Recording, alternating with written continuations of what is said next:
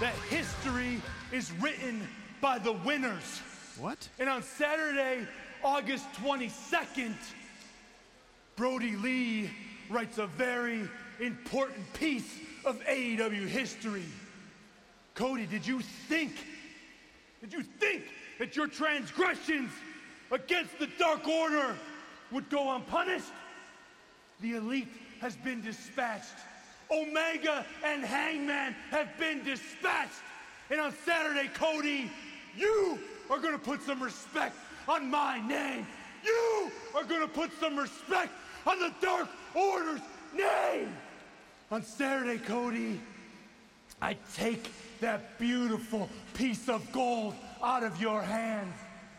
But I, Cody, will be so nice as to give you this one back. Tick tock, Cody. Time's up!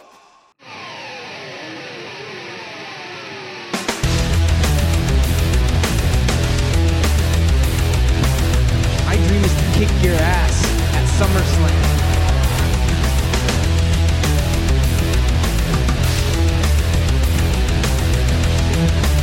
I, I think he's, uh, I think, is he shaky with fear? Oh, he's smart. It's, there's Mox. Where is he? Mox. He's, he's coming out the entrance way. Coming out the entrance way. Turn around. The AEW World Champion. Max, turn around. Down MJF. Son of a fuck. What a head nubbing. What a shot from behind. Yeah, what a sneak attack. Oh, no.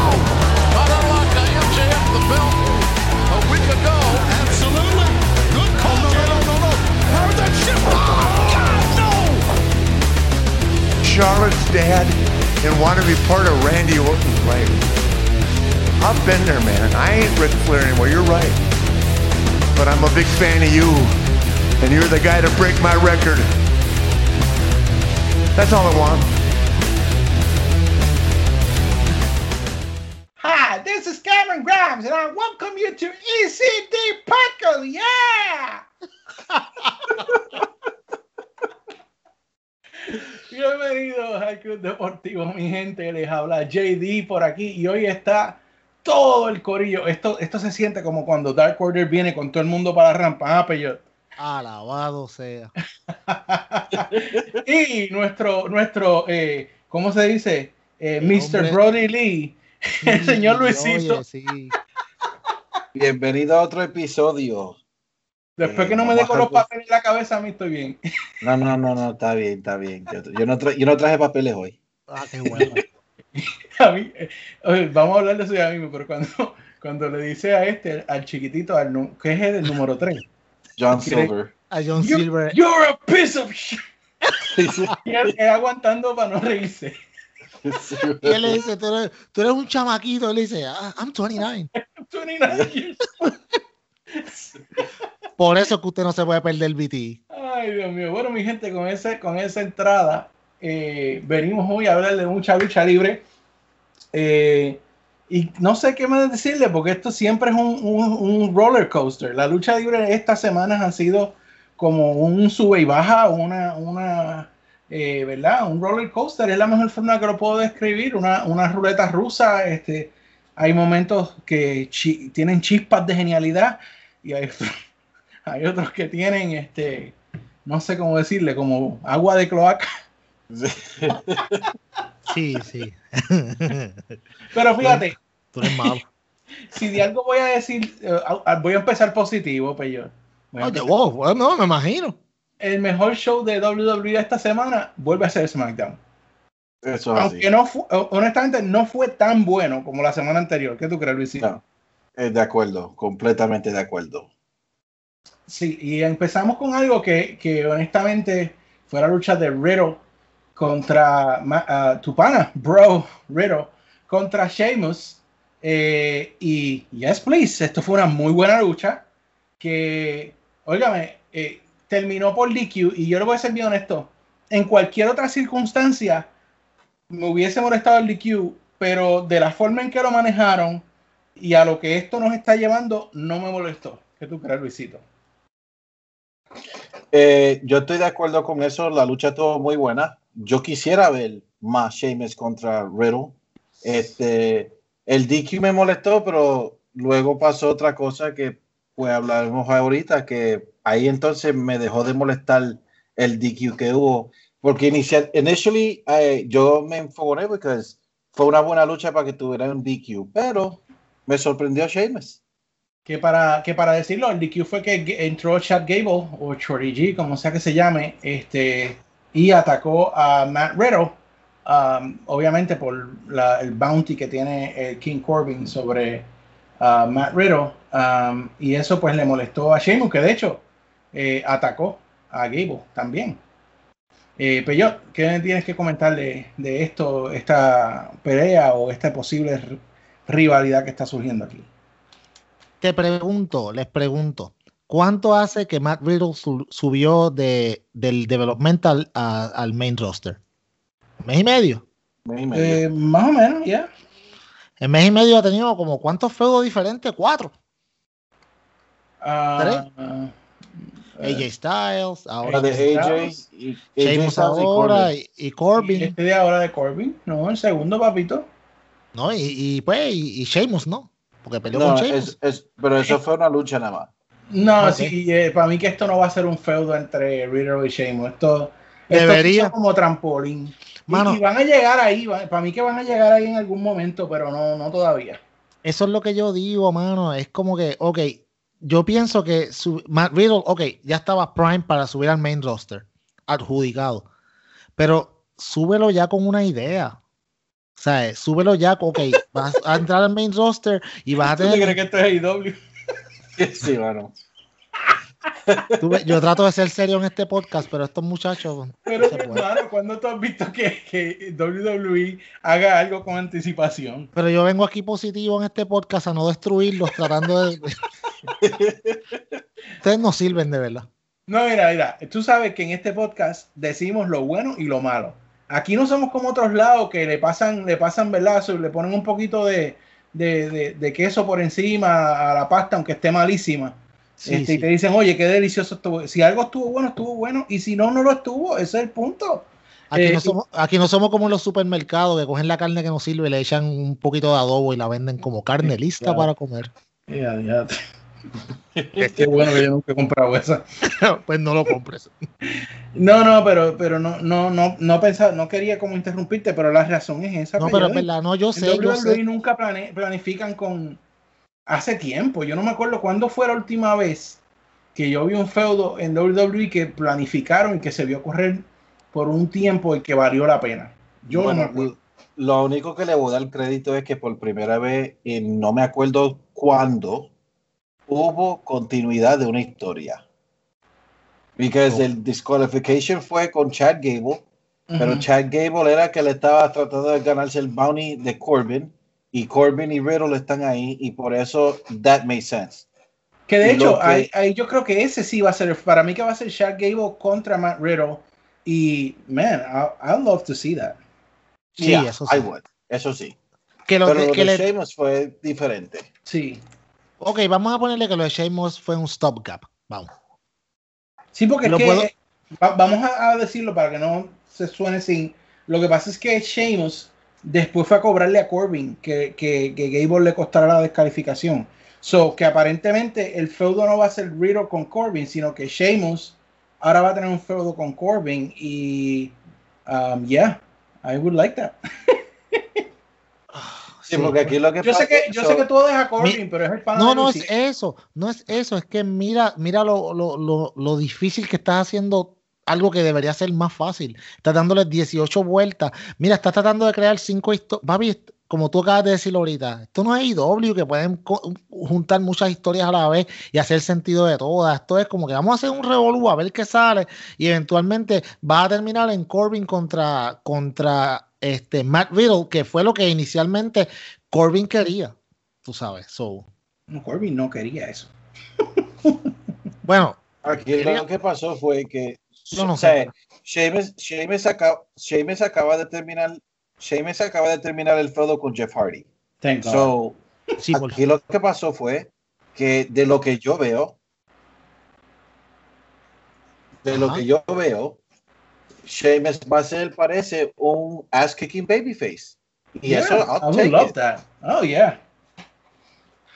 Pero que no sea blandito como lo pusieron la otra vez, sino que lo pongan así. Es más, yo no lo No. pondría Babyface, No, no. Luisito. Yo lo pondría a él, Twinner, dándole a- al que sea. Sí, pero tú- Exacto. yo creo que Sheamus lo puede hacer. Esto lo que dio fue un development. Sí. Yo creo que sí.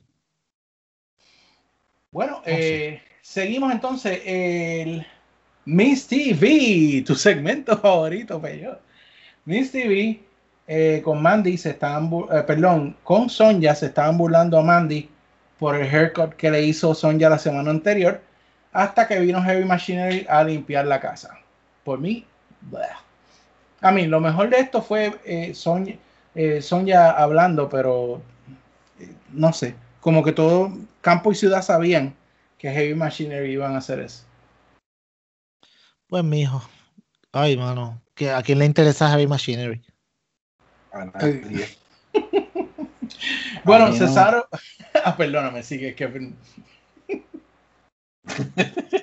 bueno, Cesaro contra Lince Dorado eh, y muchachos, me lamento decir que esta lucha no llenó mis expectativas. Eh, siento que Lince nunca tuvo oportunidad en esta lucha.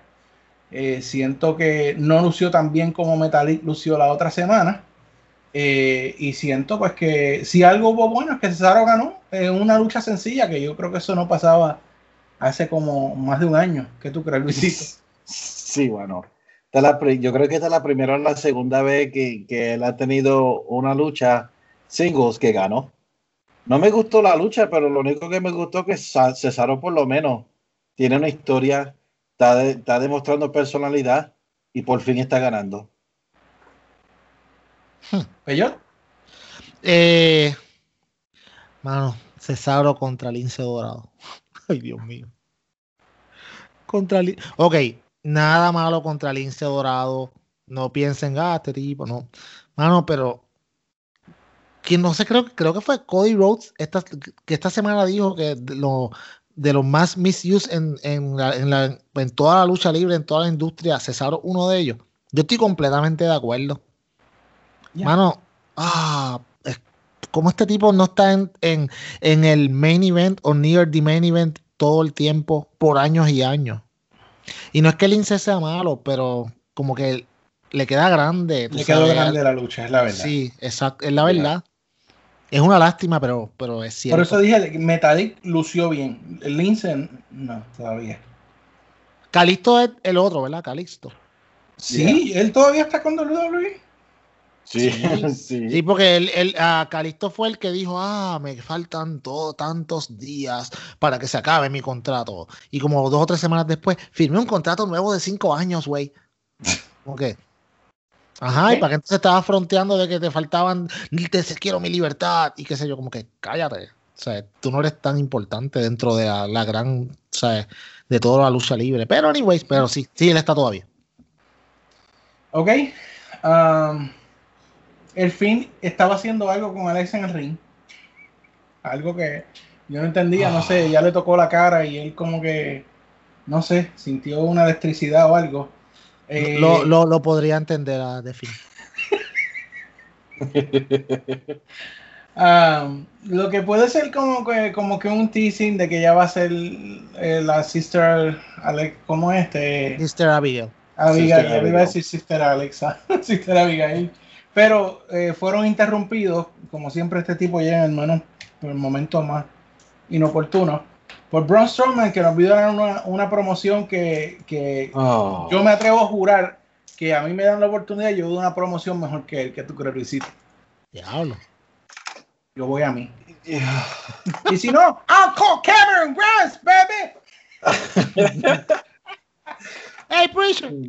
Yo, que, yo le voy a decir cómo de malo y malísimo fue este segmento. So, la semana pasada, todos nosotros nos quedamos asombrados que The Fin fue por Alexa, pero se, se entendió por qué, con la historia de Braun y todo.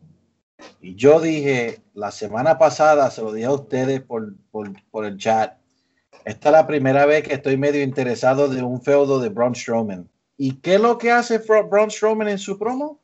I don't give a damn about Alexa. Diablo, sí. What? Sí, mano. What? Entonces ahí, ahí ahora yo no sé lo que va a pasar porque verdaderamente que no me... Tú sabes el coraje que me va a dar que yo lo vea mañana y Alexa ya no está. Ay, Espero de eso, y yo espero de eso de Bruce Pritchard. Espero de eso. Pero sí, él dijo, I don't give a damn about Alexa. Sí, mano. Lo único interesante de ese feudo y tú lo acabas de, de enterrar ahí.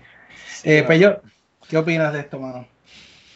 no, no, que, que Braun Strowman es como, como, como el chamaco que pagó 400 dólares para invitar a Alexa Bliss a salir eh, por OnlyFans y ella le dijo que no. Y entonces él dice, "A- al cabo que ni quería. Pues ahora, como, como ahora es que él dijo, a mí no me importa Alexa. O sea, como que, loco, no, de verdad, te ves, o sea, se ve bien changuito, como que no, no me importa, me traicionó. Después, mira, termina la promo diciéndole a The Fiend, I am the monster that, uh, the, I am the monster that uh, nightmares fear. Um, what? Hey, what the heck? O sea, que estaba viendo, estaba viendo la Monsters University, la segunda Sí, parte. mano. ¿Cómo tú le vas a decir sí. que tú eres el, el, el monstruo que todo el mundo le tiene Ah. miedo en su pesadilla, mano? A The Fin. ¿Tú me A The entiendes? Fiend. A, a The Fiend. Eso es ir a la casa del diablo y decirle, yo soy más malo que tú. Sí, mano. Mano, Sata- este, Satanás, tú no me llegas, brother, tú me entiendes. Braun Strowman es como cuando tú te acuerdas en la high school, siempre tú tenías tu grupo de panas y siempre llegaba uno que todo el mundo como, ah, vámonos, vámonos. Como que ya no querían estar más juntos cuando llegaba esa persona. Así. ¿Tú sabes, ¿Tú sabes quién él me acuerda? ¿Ustedes vieron la película Revenge of the Nerds? Claro. Diablo, hace tiempo. Mano, ese, e- ese parece el estúpido Jock ese, Sí, sí, sí. el capitán del fútbol team. Sí, ya. Sí, Que le quitaron la jeva a lo último. Ese, Sí, ese, ese chiste de Luisito es para nuestro demo 50 plus. Ah, sí. 50, our 50 seconds. Or the 50 Sí, demo. with 50 plus. Eh, ah, en segmento back to back, Baron Corbin contra Jeff Hardy. Esta pues fue a descalificación también, porque en este caso pues Sheamus vino a cobrarle a Corbin y le dio una patada a Jeff, lo que se dio una lucha entre eh, Sheamus contra eh, Baron Corbin. Ah, así que ahí fue que se confirma más o menos el feudo que ellos van a tener. ¿Algún comentario que tenga esto para ustedes? Para mí, pues que a esto ha llegado Jeff a hacer un filler. Y él tiene que estar contando los días, pero tanto. ¿Tú crees? Claro. No creo, no creo. Dicen, dicen que lo van a poner por el campeonato intercontinental otra vez con, Con AJ. right, con AJ Styles. ¿Tú crees que le lo pondrá en un high profile con ella? Yo no sé, mano. Pero con qué build, ¿cuándo es SummerSlam? La semana que viene. La semana que viene. Eso va a ser como que, ah, I'm the best, you're the best, let's fight. No historia, nada, nada. Ay, mano. Wow, otro filler, otro filler. Or one Wow. number one contenders match, player. Sí, sí, este, triple threat, triple threat. Yeah. Triple threat player. Yo creo, yo creo que esta gente se le olvidó que SummerSlam era ya la semana que viene. Se piensan que le queda como un mes y de momento es como que, Y Luisito dijo que hay otra, otro pay-per-view la semana después. Sí, mano, una cosa así, sí. Algarete.com, WWE. Pero los dos son, eh, eh, los dos son el mismo mes, ¿verdad? Sí, uno es el 23 de agosto y el otro es el 30. Pero ¿cuál es el sentido de eso? Si tú quieres que la gente compre el network, ¿por qué no lo pasa a la otra semana? Mano, Va a regalar dos, dos pay-per-view, boss, también desesperado entonces. papi, porque Bueno, está- aunque- ahí está el duro. El duro está ahí. Bruce Pritchard. Mira, pero Y- no, mira, mira, mira, acuérdate que ahora el network ya no da el, el- el mes gratis ese que daba No. antes, desde que estaba, desde que pusieron el network, ahora, pues, ahora si tú quieres verlo, pues, pues paga. Y por eso quizás lo hicieron. Eh, no, y que oí que- bizarro. Oí que, que van a hacerlos en el Amway Center en Orlando y que están pensando poner el público digital como hace Fox para los juegos de béisbol. Mano, y, y, y NBA. Pero una cosa, ok. Mano, eso es la semana que viene. ¿Tú crees que tú puedes hacer algo de tan gran envergadura en una semana? Vamos a ser realistas. No hay tiempo para hacer eso. Bueno, ya veremos. Hay Ya. dinero, pero, pero yo no creo que dé el tiempo para hacer algo. Si, hacen, si lo hacen una chapucería, se van a ver tan ridículos, de verdad. Eh, Miss y Morrison contra Heavy Machinery. Eh, esto fue una lucha para mí bien aburrida. En donde la lucha termina cuando Mandy, con su nuevo recorte de Soccer Mom, ataca a Sonja en las afueras. Cabe señalar que Sonja no estaba luchando, ni Mandy tampoco, pero eh, así se acabó. Porque el árbitro llamó a la campana cuando ellas dos estaban peleando. Afuera. Yeah. Pero no estaban en la lucha. No, ya no eran parte de la lucha. Eran el próximo que me venga a hablar de, de que Espérate, espérate. las reglas no sirven, le voy a dar en la madre. Lo mismo que pasó con aquel día con, con cuando. Con Bailey y Ashka. Yeah. Ah, no, ya lo cogieron de Chacho, es una idea brillante. Vamos a usarla todo el tiempo. Sí, Imagínate. ¿Cuántas luchas en la historia de WWE habría que Chacho, hay que darle para atrás el cam- a todos esos campeonatos. eh, senda basura? Eh, eh, si algo tuviera que decir es que para mí Mandy se ve mejor con el recorte. Se ve menos, menos de embuste. Este, Ah, ajá, next. Lame- lamentablemente eh, es en contra de mi- religión de ver cualquier cosa que envuelve a John Morrison y The Miz. Ok. Eh, y pues eh, luego de la pausa enseñan a Mandy y a Sonja siendo a- separadas en la parte de atrás hasta que se van las luces. Empiezan a flick, a hacer flicking. Y eh, los dos narradores salen corriendo de sus mesas y llega Retribution con bates, eh, con pipes, a, a darle pela a todos los NXT que están alrededor del ring y a pintar los plexiglas y a dar cantazos con los bates en los tubos y eh, sacan una sierra y cortan las cuerdas de el ring y pintaron todo el ring. Eh, en la cámara me tenía mareado dando para adelante para atrás para arriba y para abajo. Eh, yo no soporto cuando hacen eso lo quiero recalcar aquí.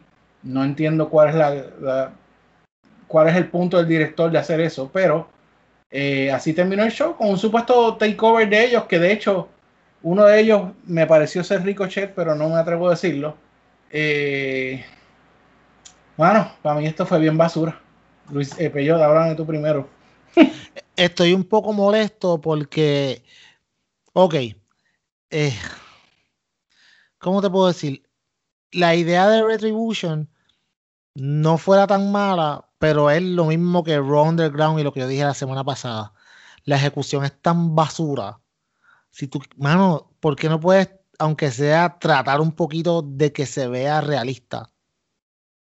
¿Me entiendes? Es como que no, Sí, no, se, no ve, se, ve bien, se ve bien, se ve bien este teatro y bien basura teatro también. Sí, mano, ok, si, si, si tú, el, el objetivo es, hay un grupo de, de rogues que, que están buscando venganza al- a la WWE por X razón, no sabemos todavía. Mano, pues no hables de ellos, no lo menciones, mejor di, tú sabes que eh, la policía está investigando, lo ha hecho tantas veces, Sí, algo real, algo real. a lo real, No, que diga, parezca este real. lunes estará Retribution. No digas, sí, exacto. No, no presentes mano, una cámara que lo. No, tú, de verdad. Ah, Que sea uno de ellos mismos como grabando en celular y que, y Gracias, exactamente envío el footage. gracias. O que, o que al final, mano, que le den a las cámaras y que no hayan gente grabando. Porque y, y de hecho, que eso que hicieron en SmackDown, ¿qué hicieron? O sea, el costo de la pintura esa, que esa era pintura que tú le pegas manguera y se va. O sea, no entiendo qué era lo, lo malo que ellos supuestamente estaban haciendo ahí. mano, parecen unos, un- es un grupo de, de, de, de chamaquitos de high que se creen que son malos porque tumban un buzón. Bueno, sí, son igual de altos que los ninjas de Tosawa. Yo creo que Yo creo los- que ninguno de ellos mide 6 pies, mano. Mano, toditos fueron, mira, todos fueron chiquitos. Adam Cole se veía como Hogan al lado de ellos. Este, y después, mano, de la manera que estaba, yeah, yeah. Y what? Parecían minions. Sí, mano, yeah. Sí, parecían niños. Mano, Y después, y Claro. después, y después quiero decir Corey Graves, el super guapo de Twitter. Quiero anunciar que en este segmento Corey Graves corrió primero que Michael corrió como, perdón. Corrió. Sí. Corrió. Mano, Corrió como Scotty, el hijo de Doctor Evil. Sí. Corrió, corrió como ramera. él fue el primero que corrió y dejó a Michael Cole ahí solo, mano. Chacho, yo me imagino Carmela, qué clase de hombre tengo al lado, ¿ah? que me defiende. Machote, qué Clase machote. macho. Mm, Qué mm, machote. Clase de tráfala. Repuyéndole a esos chamaquitos de cuatro pies. Sí, mano. a los pitufos. Exacto. Madre, Se quedaron los pitufos. ¿Serán estos los pitufos? Ay, pitu fantástico. Ok. Así se acabó SmackDown. Eh, y eso, ustedes vieron cómo lo creíamos. Ese fue el mejor show de WWE esta semana. Eh, vamos Ya a sabes. Ah, Monday Night Raw. Oh, my. ¿Y cómo empezó Monday Night Raw? Con otros Norfest de Seth Rollins. Ah, pero en esta ocasión estaba Samoa Joe. ah, iban a hacer una firma de contrato, era, ¿verdad? Eh, con Dominic Mysterio, que llegó al ring con un kendo stick. Y pues nada, hacen su promo tal cual es y firman el contrato, whatever. Y terminan, por supuesto, en una melee en donde Mysterio ah, ataca a Rollins y a Murphy porque este, estos pues le dieron una salsa a Humberto Carrillo. Es que como ya yo me pierdo con este chaval Sí. que aparece de vez en cuando. Sí. Eh, ellos le dieron una salsa a Humberto y luego sale eh, Dominic a tratar de defenderlo y le han dado la iniciación a ser profesional de lucha libre cuando lo amarraron a la soga eh, de los brazos y le, dieron como piñata con kendo sticks al punto de que el chamaco quedó sangrando de ambos lados. Eh, lo que para mí honestamente fue innecesario, pero Aparentemente eso es lo que le gusta a la gente. Y si algo interesante salió, primero quiero dar mi opinión. Uh, Dominic no está ready. Dominic no está ready para estar en WWE. Dominic no está ready para estar en SummerSlam. Dominic no está ready para una lucha con Seth Rollins. Dominic no está ready. Es más, Dominic yo lo tendría, ¿tú sabes dónde? En NXT teniendo un feudo con Cameron Grimes, baby. Ahí yo tendría Dominic. Eh, Dominic no está ready. Anyway, le dieron la iniciación. Eh, y si algo quizás interesante salió de todo esto, fue la lluvia de tweets de todos los luchadores mexicanos de WWE diciendo que esto no va a quedarse así. Lo que pues para muchos de nosotros que vimos el LWO, pues nos da esa sensación de un feudo que hemos estado pidiendo aquí por mucho tiempo. Que los latinos se unan y de, partan trasero donde quiera. Pero háblame, feudo. Eh, ah, feudo. ¿Qué tú crees de esto, mano? Esto, eh, Feudo Pello. esto es la, la. Es que yo soy tan. Ay, Dios, a mí me da una pena de mí mismo. Esto es, ok. Primero, lo que tú dices de Dominic es completamente cierto. Eh, él no está ready para nada. Él no está ready ni para estar en la televisión. Mira la ropa que se pone, con eso nada más te digo.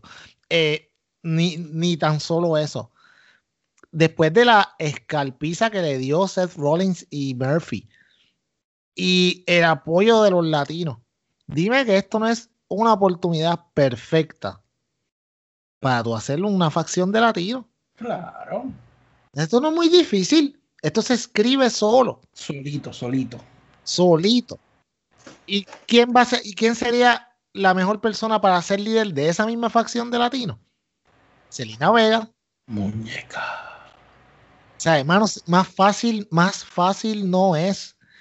Tienes por lo menos cuatro a cinco latinos ahí ahora mismo que se unan o sea, y digan, sabes que ya nos cansamos de esto y, y, venga este Seth Rollins y se busque dos o tres discípulos más, mano, y vamos a hacer un, un par de facciones chéveres. Una guerra. Pero WWE hace tanto tiempo que salió de esa parte de las facciones que pues que ellos no creen en eso y ¿cuál fue la última facción de Shield? Y después de ahí, ¿quién más? Yo no recuerdo a nadie más así su, successful en, en WWE, que yo recuerde. So, eh, sí, no, no Retribution. no, no, Undisputed Era, Undisputed Era, papi. Hmm. Ah, bueno, sí, bueno, sí, pero ellos no, no, están en WWE, ellos están en Developmental. Ah, verdad. Luisito, dímelo. Eh, Seth Rollins es el primer luchador que yo he visto en toda mi vida de fanático que puede dañar dos personajes y, y, no hay ayuda de nada para él. O sea, fue técnico, we hated it. Se puso rudo, empezó con un gimmick muy bueno. ¿Y qué pasó? I hate it. Entonces, yo entiendo que ellos quieren poner a Dominic como un underdog babyface. Y lo entiendo. Maybe con un crowd, maybe they'll boost Seth Rollins out of the building. No creo, pero yo sé que lo que ellos están tratando de hacer es como que Seth es un creepy, evil guy y no le funciona, mano. No le funciona. Y Murphy, Murphy parece a, parece a Virgil cuando estaba con Ted DiBiase. no me gusta. No, no. Sí, mano, parece Virgil. Se viste como Seth Rollins, camina como Seth Rollins, quiere parecerse como Seth Rollins. Like, dude. Entonces, Dominic, sea lo que sea, yo como fanático, si tú estás tratando de, convencerme que él es un underdog, no. Tú me estás convenciendo en disgustarme más todavía porque ese muchacho no debe estar en WWE, en la televisión, y shame on Rey Mysterio tratando de ser un político con el hijo del con el contrato, mano. Eso está de más. Bueno, ahí está la opinión de Luisito también. O sea, no somos fanáticos de este ángulo. Eh, luego, eh, Andrade y Angelo, uh, ah, perdón, Andrade contra Angelo Dawkins y Bianca contra Selina ganan Dawkins y Bianca. Esto para mí fue para ningún lado. No, honestamente, no. Sé que estaba la muñeca, pero nada. Dime, Luisito. A mí no me interesa nada de los Street Profits. Me interesaría cuando alguien le, le quite las correas. Estos so tipos. No, I don't want the smoke. Esta gente son como, no son ni Crime Time Great Value, mano. Si fuera Crime Time Great Value, está bien. Ni son ellos. Sí, ya, o... eso no. Nada, eso. Los Street Profits, sinceramente, se tienen que quedar en NXT porque verdaderamente que no me impresionan. I don't like them. I don't cheer for them. Y lo menos que yo veo en la televisión de ellos, mejor todavía. Pero dímelo. Eh, estoy de acuerdo con Luisito, mano. A mí, los Street Profits, no sé. Eh, en NXT sí bregaban aquí en el main roster. Eh, no, mm, como digo, ellos son un acto que dependen mucho del público. No tienes público, es como que eh, no es tan divertido como digamos. Y para mí, eh, su run de campeonato, de campeones, perdón, en, en WWE, en Raw como tal, ha sido bastante mediocre. So, uh -huh. eh, ni fu ni fa, como dicen por ahí.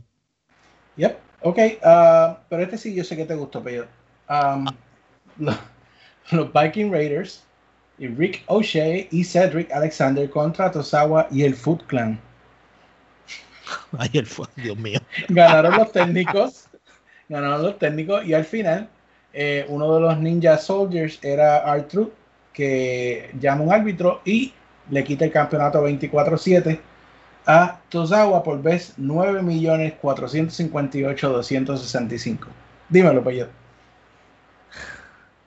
Mano, ay, Dios mío. Lo, el, eh, nadie sabía Art-Truth era ese ninja. Nadie, nunca nos dimos cuenta. Uh -huh. Yo estuve tan sorprendido. O sea, cuando él estaba ahí, no me lo esperaba. Qué original. Eso nunca lo había visto. Clave basura, de verdad. Mano, mira, el otro día yo estaba, no sé dónde rayo, hablando o discutiendo con alguien en una página de internet como esa que yo me paso buscando Ouija y detectando atorrantes. Y entonces un, alguien puso que había dicho, no sé quién fue, quién rayos fue que dijo que, que creo que fue que Ricochet era el, el mejor high flyer del mundo en toda la industria. Y Oh, entonces, yeah. ¿Te acuerdas, verdad, Luisito? Y entonces Yeah. todo el mundo pegó a escribir un montón de estupideces. Yo escribí como que eh, Jack Evans, eh, Will Osprey, Ray Phoenix y unos cuantos más se ríen de este post. Pues, hermano, eh, Ricochet no es ni la sombra de lo que era, vamos, en. NXT. En Lucha Underground. En, en- cuando era Prince Puma, menos todavía, ¿sabes? Y entonces Cedric Alexander, que lo están poniendo porque parece que se, se- lo encontraron en algún closet y lo sacaron.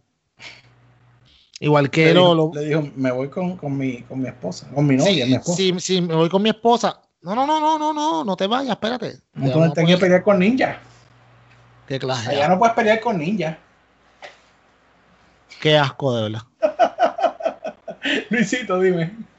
Yo quiero, yo quiero decir que no me gusta este segmento, pero le voy a ceder esta parte a mi detector de atorrante, donde hubo alguien que dijo, él lo que está hablando no es de la historia, está hablando de la E". WWE.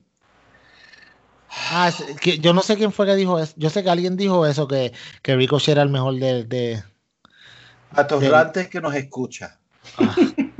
de bello. Primero que yo. La WWE no es la historia de la lucha libre. Sí, no es, el la industria, no es la industria. Exacto. Simplemente porque ustedes nacieron en el 2005 y solamente vieron a John Cena pelear a Randy Orton 4500 veces, no significa que la lucha de la lucha libre en toda la industria es la WWE. Y sí, hasta Eddie Guerrero se está riendo de ese post. ¿Verdad? Bueno, eh, Liv Morgan contra Peyton Royce, eh, Royce y ganó Peyton. Ah. Aquí. Luisito, ¿estamos en regocijo o no estamos en regocijo? Siempre que gana cualquiera de esas chicas, estamos de regocijo. Alabado sea. WWE, Bueno. Bruce Pritchard, atorrante que me escuchas. Tú que te la pasas diciendo, ay, voy a poner las icónicas, lloviar, porque te... Shut up. Por primera vez desde que te pusieron a cargo de Raw, hiciste algo bien. No lo dañes. Seguimos. Qué bueno que a ustedes les gustó. A mí me dio sueño el segmento. Eh, Sí, porque tú eres un atorrante, acuérdate. Bailey contra Asuka, eh, donde ganó Asuka por rendición, eh, lo que garantiza una lucha de campeonato con Sasha en SummerSlam.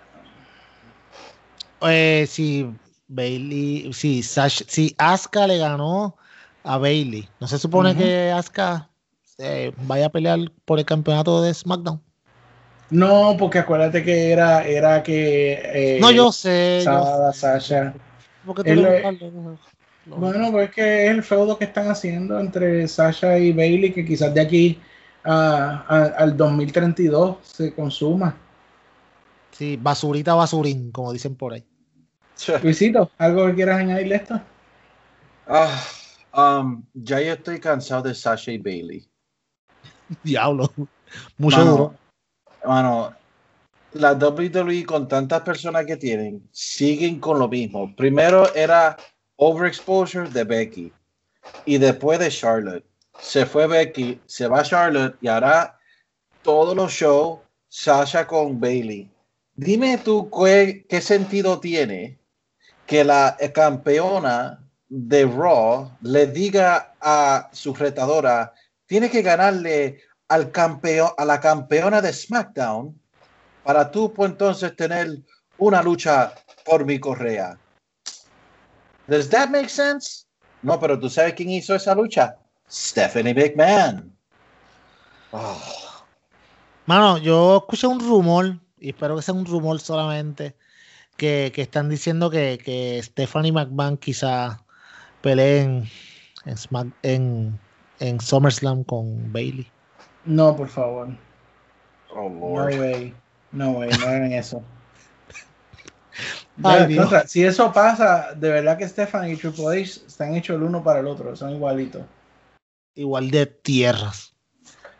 Mano, es, que Anyway. yo no sé, es que la gente se cree, eh, porque Vince McMahon se creen que para los ratings necesitan los McMahons. Un McMahon, un McMahon. McMahon equals ratings. Eso era ah, cierto hace como 20 años atrás. Y por, por, por quien, con quien bailaba el McMahon, no por Exacto, McMahon. exacto. Anyway, ah, vamos ahora a un resumen de los segmentos favoritos de ustedes, especialmente Peyo, que yo sé que le gusta esto. Eh, Raw Underground. Ok, eh, varias cositas. Eh, eh, Shane solamente dice el nombre o da la información del que va a ganar. Eso lo, lo pueden leer porque la semana que viene les aseguro que va a pasar otra vez. Eh, para mí lo mejorcito fue el primero que salió, que fue Riddick. Me, me parece que es de apellido Riddick, que le dio una salsa al que él estaba peleando en contra. Eh, Riddick- eh, ¿Cómo era? Riddick Moss. Morek, Morek Riddick, Riddick Moss. Riddick Eh, Moss. yeah. Riddick Moss, exacto. Algo así. Present- Ese no era un presenta- futbolista. I don't know. Sí, sí, él estuvo un tiempo con Mojo Rowley. Eh, con, creo que tuvieron un- una pelea por el 24-7 como un- dos Yeah. semanas y desapareció. Am, después de eso, eh, presentan un Arturo Rúa. eh, que, Ah, pues, sí, que él es de Brasil. Ese es de Brasil. Ajá, que es el que gana también.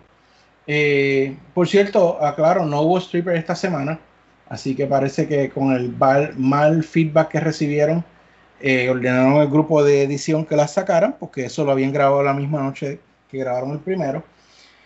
Eh, y este es, esta es la mejor parte del Rock Underground. Que se acabó. Daba Cato, No.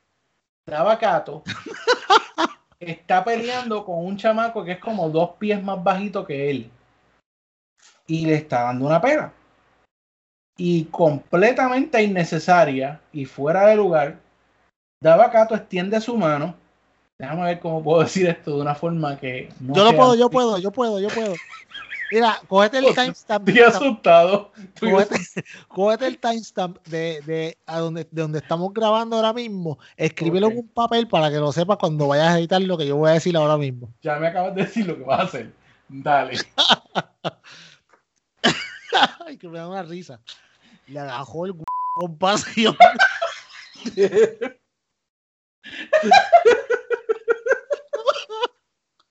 Oye, lo agarró con una pasión. Y se rindió. No, y, el, mano. y el ar- y el árbitro atrás estaba riendo y gozándoselo. Y, y, y Shane le dijo, ah, aquí puede pasar cualquier cosa, olvídate, sigue ahí, tranquilo. Y él lo agarró aquí como que como, En 10 minutos te voy a sacar esta mano de aquí. tiene 24 horas para retirar la mano de aquí. Así que podemos decir que Dava Cato ganó oficialmente por rendición, por el agarre de. Eh, yo no puedo creer que yo estoy diciendo esto en el podcast, mano. Este es el podcast incorrecto para eso.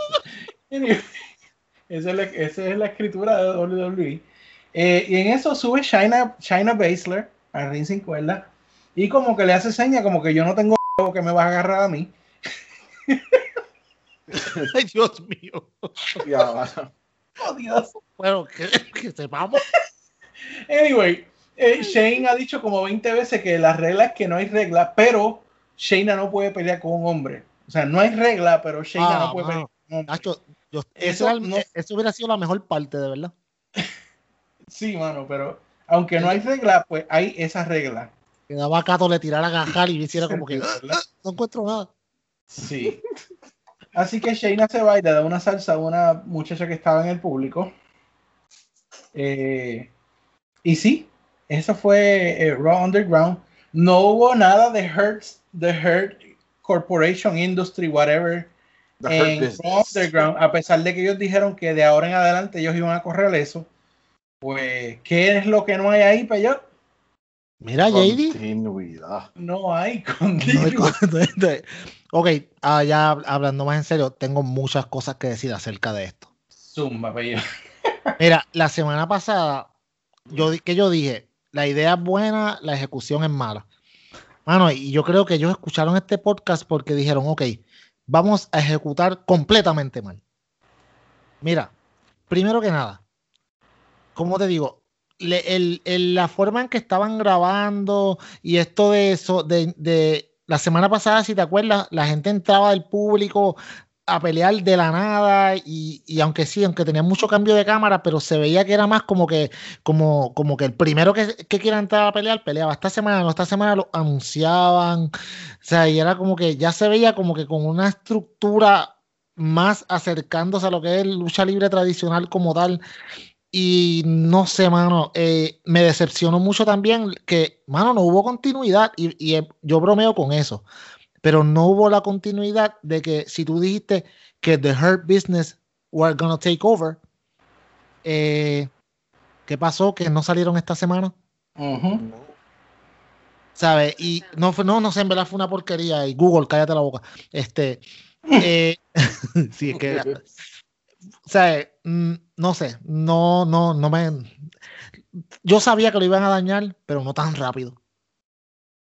¿Sabes? Y los números, los números lo, lo dijeron, ¿sabes? Eh, ya la semana que viene, yo creo que vuelven de nuevo al 1.5 y eventualmente caen de nuevo los 1.4. Eh, yo no tuve esperanza ni un segundo del Raw Underground, pero Luisito, yo quiero ir tu take en esto, que tú no pudiste estar la semana pasada, así que háblanos cómo tú ves el Raw Underground, brother. Primero que nada, yo cuando vi a Shane McMahon que venía, ok, está bien. Cuando yo veo Raw Underground, eso es Brawl for All, Great Value.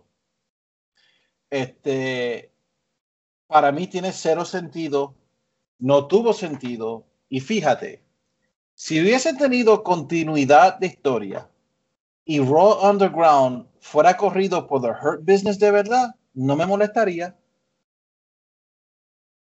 Porque el personaje de ellos, ok, it's fine. They're the Hurt Business. You run Raw Underground y entre Lashley y Shelton y ellos que le partan la cara a todo el mundo. Y tú puedes hacer historias con eso. Pero esto, por primera vez, yo me molestaba cuando los Young Bucks decían los 50, en los demos de los 50, y para mí, eso es exactamente lo que ellos se concentraron con Raw Underground, con los demos de los 50, mano. Porque no tiene nada de sentido, no tiene nada, nada, nada. Me molesta que Shane McMahon es, o sea, Shane McMahon ahí pareciendo un ejecutivo en un fight club. Dude, stop, stop. No me gustó, I hate it. Y después ese tipo, el Cabadato o Dato Cava, whatever his name is, Ya va Dabadu. Agarra huevo. el sí, el garrahuevo. el, el, el new Joey Ryan, este, este tipo es un set, mira mano, Lance Archer un día trabajó para la WWE y yo creo que creo que fueron 10 años o 11 años atrás que lo dejaron ir. Y él se debe de sentir orgulloso de que la WWE traten de hacer un Murder Hawk Monster ni de Great Value. Mano, Cabadato es el Murder Hawk Monster si tú lo ordenas en Wish. sí, ¿verdad? Sí, sí, mano. Que tú, tú, tú pidas Lance Archie y lo que viene es el figurín de ese estúpido, mano. Oh my God. Y después lo agarró. Y yo nunca he visto a alguien rendirse al momento que le agarra los huevos. Unbelievable.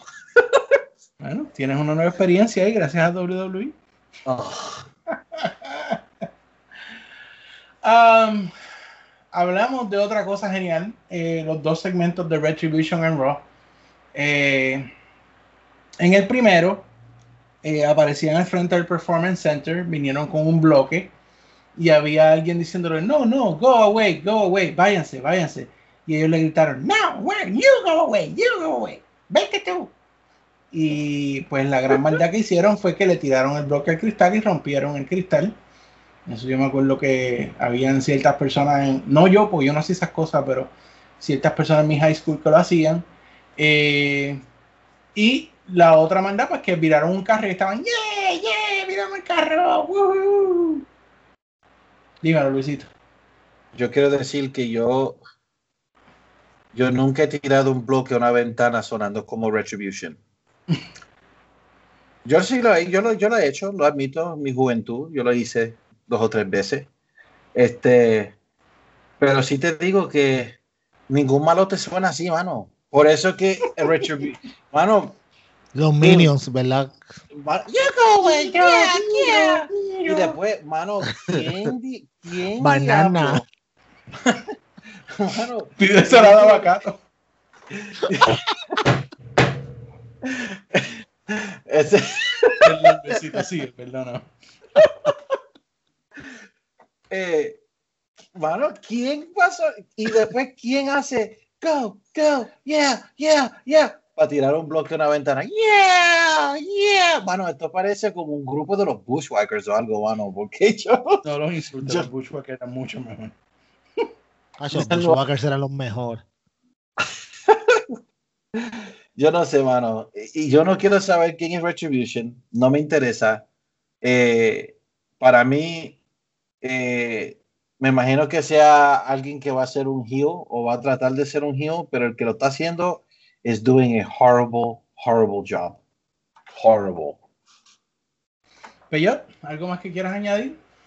Ah, no, yo creo que ya yo dije lo mismo, entonces sería llover sobre mojado. Pero eh, es como dice Luisito, pues, o sea, eh, el, para, para hacer un grupo que supuestamente está buscando, pues, lo que, por lo que podemos ver, por el mismo nombre que le han puesto, venganza por whatever, eh, parecen unos bobos, de verdad, o como, te- como parecen los Minions, li- literalmente. No por lo bajitos, pero también por lo annoying que son, no dan risa. mm, eh. Eh, ¿Cuántas semanas más vamos a estar viendo esto hasta que salga el que, o sea, den la cara a los que supuestamente son ellos? No sé. No sé. Anyway, eh, la última segmento del programa eh, fue Randy Orton contra KO, en donde la lucha como tal para mí no fue nada impresionante. Eh, el segmento que le siguió, pues ya se había filtrado en las redes sociales, eh, así que para mí, pues eso le quitó bastante, pero eh, yo sé que a ustedes les gustó eh, la parte donde Orton le reclama a Flair y le dice que él es un, básicamente un attention whore. Ah, lo que Flair acepta y termina con Orton. Creo que dándole un punt kick, no sé, porque se fueron las luces en ese momento, a pesar de que no había pasado en el resto del programa. Pero sí, así se acabó el show y quiero oír, Peyot, que tú tienes que opinar de esto y luego le pasas a Luisito para que él también lo diga. Mira, eh, a mí me gustó mucho la promo de Randy. Estaba cool. Lo que pasa es que estuvo muy larga. Entonces, eh, ahora mismo, a do- a- este no es el Go Home Show, pa- el Go Home Show para, para SummerSlam, ¿verdad? No, es el que No. viene. No, O sea, eh, hacer esto esta semana eh, para mí le, le quita al feudo. De hecho, cuán importante es Ric Flair para Drew McIntyre que él dejó que básicamente le dieran un puño en su, eh, le dieran, ¿cómo te digo? Que Randy Orton lo traicionara y le diera un punt en la, un punt kick en la cabeza porque sí. Y al rato entonces que él viene a salir. Yo no sé, es como que trataron de mezclar dos historias en una y, y, entonces también fue, el segmento fue muy largo y como que they were rambling en un momento. Y sí, ay, Ric Flair tenía mucha pasión y whatever. Eh, mano, yo te voy a decir algo. Yo no sé qué ustedes piensan de esto, pero yo estaba escuchando que la idea supuestamente, y esto es la idea a largo plazo, y si es así, yo no creo que WWE lo haga. Supuestamente la idea es que estas son las primeras semillas para un supuesto feudo entre Randy Orton y Charlotte Flair. Dios. Yeah. Oh, God. ¿En Luisito. serio? Yep. Por eso fue que, por eso fue que Randy le dijo, yo fui el hijo que tú nunca tuviste. Acuérdate que Reed Flair, el que falleció en el accidente, pues se perfilaba como la estrella de la familia. Eh, David Flair fue un completo fracaso y Charlotte era muy joven cuando Reed murió. So, por eso él le dijo eso, como que yo fui el hijo, o sea, yo soy el, me convertí en el hijo que tú nunca lograste tener en la industria. Supuestamente esos son, sea, y después le dio el punt kick y whatever, y supuestamente esas son las primeras semillas para un, su, un futuro feudo. Eh, no, no. No Yo sé. espero que no, en verdad. A mí no. ¿Sabes por qué no? Porque en cualquier, y lo- ya lo demostró Impact, en cualquier feudo que haya una mujer y un hombre, la mujer is gonna be over. Quizás no al principio, pero eventually. So, Este. Y yo te soy bien honesto. eh, todo el mundo con esto está diciendo que, que Orton es el mejor rudo en la industria ahora mismo. I'm, I'm not on that boat. I mean, No. no. sé si es que lo que está haciendo Orton ya yo lo he visto antes. Um, no sé, no, honestamente no, no lo compro, no, no puedo bre- bregar. O sea, no estoy diciendo que sea malo, ah, pero no es como para el nivel de genialidad con que la gente está hablando como que wow, Orton, el mejor luchador ahora mismo en, el, en la industria. No, yo no estoy, no, yo no me monto ahí. Luisito, No. háblame. Eh, yo odié el segmento de principio a fin. Eh, primero que nada, la WWE, you know, yo tengo un problema de la manera que hicieron que Ric Flair hiciera este papel, esta, eh, eh, el, rol de él en este feudo. Eh, a mí no me importa si Ric Flair tiene 71 años. Yo no puedo ver de que el Nature Boy Ric Flair, siendo the Nature Boy Ric Flair, aunque es viejo, yo no puedo entender por qué, oh, it's that I know that you're better than me. I want you to break. Mano, él sonó como tremendo jobber, ¿verdad que sí? como Ujú, tremendo jobber. ujú. Entonces, vuelven con lo de Reed. Dejen a ese hombre vivir en paz, mano. Bueno, Morir, morir, morir, morir. descansar en paz. You know, it's like, damn. Porque mira, ¿por qué tienen que mencionar Reed cada rato? Yo soy el hijo que nunca tuviste en la industria. Why? Why? O sea, el primer segmento entre Orton y Drew McIntyre, donde ellos están haciendo o como un work, un, un shoot promo, un Sí, work work shoot, shoot, Exacto, sí. fue excelente. Eso podían seguir con esa historia. Ric Flair, ¿por qué? Y tú sabes algo. Drew McIntyre va a perder a SummerSlam y va a ser culpa de Ric Flair. ¿Sabes por qué? Por eso fueron que las luces se apagaron. En sí, nadie sabe si Randy Orton pateó la cabeza a Ric Flair o no. Entonces, cuando prendieron las luces, está ahí. Ahora tienes a Drew, oh, I can't believe it. Y ahora, ahora tienen a Drew como si fuera un superhéroe, hermano. Why? Sí, total, lo va a traicionar en SummerSlam. y- Exacto. Nunca, nunca me dio, fue una trampa para que sí. Entonces, dime tú, Qué original somos, jajaja. pero dime tú qué es lo que van a hacer. ¿Cuándo Randy Orton ha, ha- ha- ha- subido los ratings a la WWE? Nunca. Nunca. So, lo que va a pasar es que tú vas a sacar a Drew McIntyre, que sinceramente creo que eh, el, el reinado del de campeón mundial ha sido horrible y no es culpa de él. No lo Mm. culpo. No es culpa de él. Ah, no es culpa de él. Este, lo tienen como el main attraction de una manera súper, súper, like, super clownish. Entonces, ¿qué va a pasar aquí? Randy Orton. Otra vez. ¿Quién quiere ver a Randy Orton como un campeón mundial de nuevo? Yo no. Ah, no, no, no, no sé, mano, es como que ellos están buscando la manera de hacer ratings y Randy no es ratings, no. es verdad. No. Tú me estás diciendo a mí que él es el mejor rudo en la lucha libre. Give me a break, mano. No, Yo, yo creo que Brody es más, es más rudo que Randy Orton. Randy Orton no tiene ningún carácter. ¿Sabes? Ya, ¿qué es lo que hace? Slither como un Viper. Oh, que ya- RKO. Come on.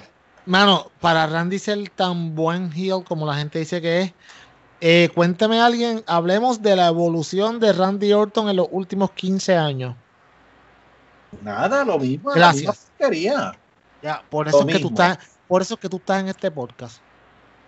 Por eso mismo. Porque él ha sido lo mismo durante los últimos 15 años. El Legend Killer, RKO Out of Nowhere y ya. ¿Qué más? De Face o de Heel es idéntico. Exacto. Entonces, tú me vas a decir a mí que, eh, oh, él ha sido el mejor rudo. ¿Por qué? Porque le hizo lo que le hizo a Edge. Who cares?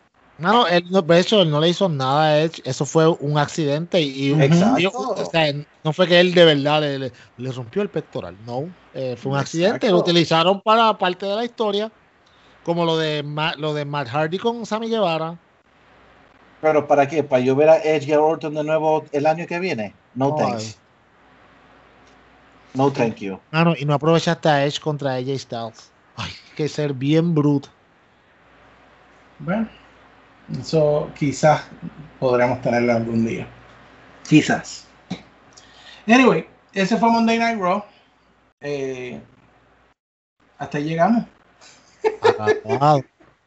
Vamos a tomar eh, la pausa y volvemos con el segmento que yo sé que es el favorito de muchos de nuestros escuchas, AEW.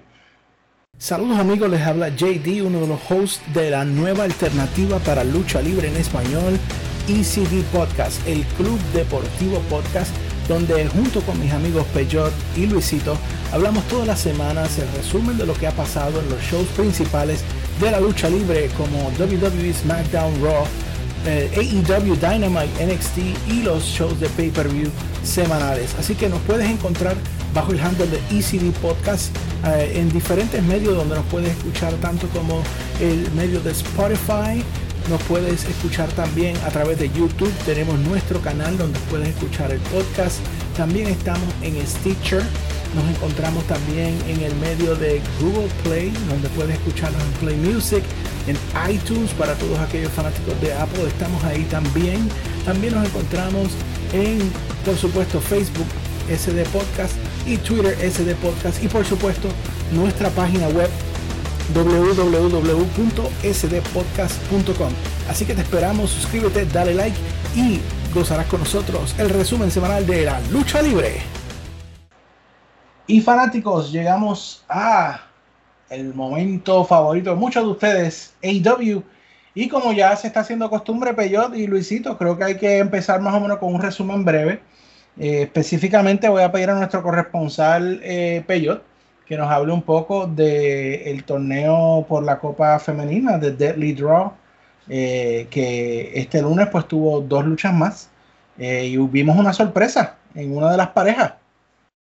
Fíjate, eh, de Draw esta semana fue bien interesante. Hu- hubieron debuts, hubieron sorpresas que no nos esperábamos para nada y estuvo, estuvo bastante bueno. Eh, como te digo, la calidad de las luchas mm, la considero un poquito menos que los del primer quarterfinals, pero como quiera estuvo bueno. Vamos a lo que vinimos. Eh, la primera, creo, la primera de las dos luchas este, eran Ibeliz y Diamante, correcto. Ibeliz, Ibeliz y Diamante contra este. Ay, se me escapan los nombres ahora No, mismo. no, no, perdóname. La primera lucha no fue Iberis y Diamante. La primera lucha fue Little Swole y No, Big Swole. ¿estás seguro? Eh, vamos a verificar. Yo, yo, sí, no, primero fue el Little, eh, yo sé que el Little Soul y Big, no, yo creo que esa fue la segunda. Eh, let me see. Va, en lo que tú verificas, anyway, vamos a hablar un poquito de, de, de, de esa, de y Diamante. En lo que tú me verificas eso. Ibeliz y Diamante, un pareo, mano, que se supone que en cuanto a experiencia en este torneo, deben ser las favoritas. Son las que mejor, son las que más experiencia tienen, aunque no han luchado juntas, pero en cuanto a experiencia, son las, deben ser las favoritas. Eh, so, si tienen la información, déjame saber. Sí, Big Swole y Little Swole contra Liva Bates y Rashe. Esa fue la primera. Esa fue la primera. Esa- sí, ok, señor. sí, sí, sí. Ok.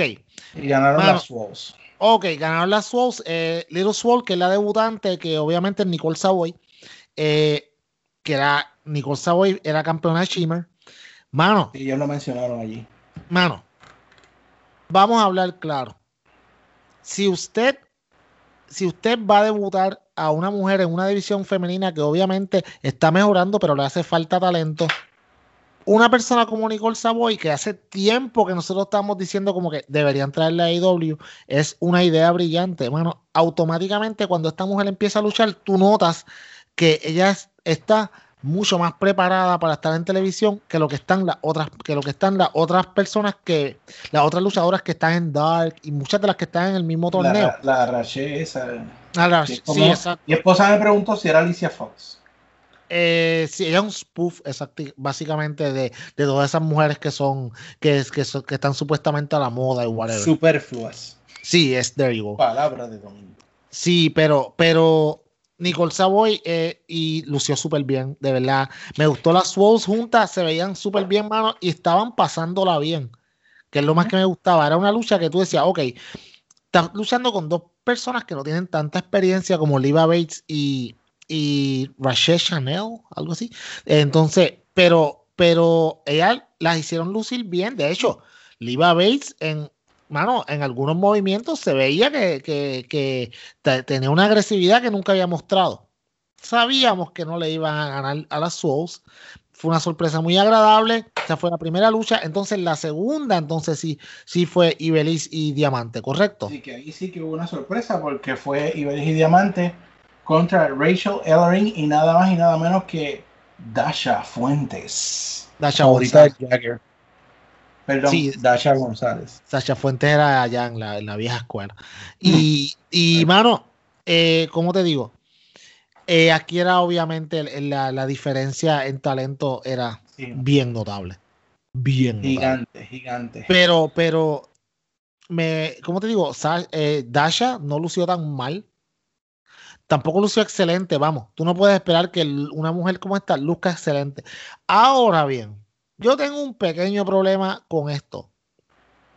Yo creo que sí, traíste un par de luchadoras nuevas, eso está cool, pero tenías la oportunidad de, ¿cómo te digo?, de introducir, además de las muchachas que introduciste, a por lo menos una que otra más y no tener que poner a Dasha. Y no es nada contra Dasha, de verdad. Qué bueno que tuvo la oportunidad de luchar, pero ese spot podía tenerlo otra persona. Dasha, Dasha debió tener la oportunidad en un Dark. En una Sí, lucha exacto. preferiblemente sencillo. Mira, Eh, y yo te voy a ser bien honesto, pero yo, cuando yo estaba Ajá. viendo este episodio el lunes, sí estuvo ok, pero se notaba demasiada esa diferencia, como tú dices. Y una de las cosas que me pasó por mi cabeza es que quizás este no fue el mejor momento para este torneo, por la sencilla razón de que si tú vienes a ver la mejor calidad de, o la mayoría de las luchadoras de AEW que se pudieron beneficiar mucho más de este torneo, no pueden estar. Estoy hablando de eh, mi alienígena, alienígena favorita.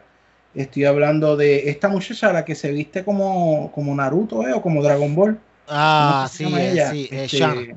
Shana. Estoy hablando la misma este, primera campeona de AEW. Rijo. Riho. Y la otra muchacha que, que, que también es de allá de Japón, que es muy querida y es como si fuera un personaje de ani- anime. Ajá, Yuka Yuka. Sakazaki. Todas estas muchachas yo creo que le hubiesen dado más calidad a este torneo y ellas también se hubiesen beneficiado del spotlight. Eh, me pareció específicamente cuando vi esta lucha de, de Dasha y Rachel Ellering, que tampoco honestamente me gustó, eh, que ellas todavía no estaban para la calidad que yo esperaba de este torneo. Yo, tam- eh, yo estoy completamente de acuerdo contigo. Yep.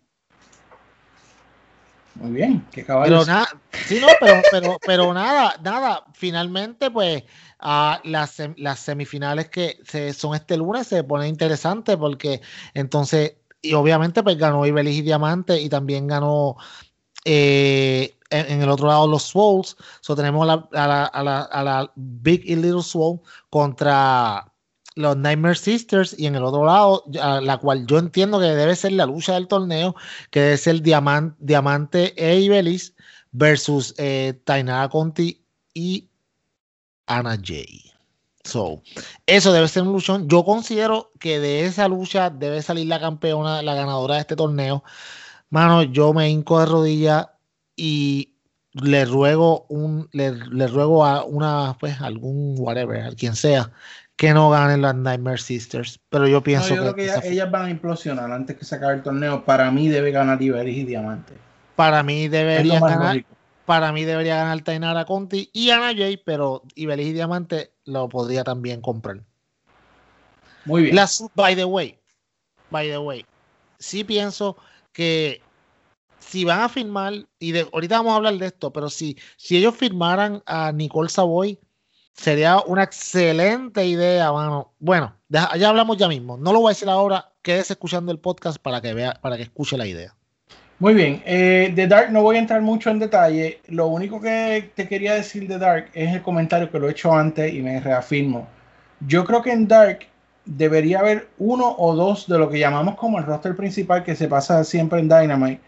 Y la mayoría de las luchas deberían ser entre estos nuevos talentos eh, para dar oportunidad de que estos nuevos talentos también obtengan victoria.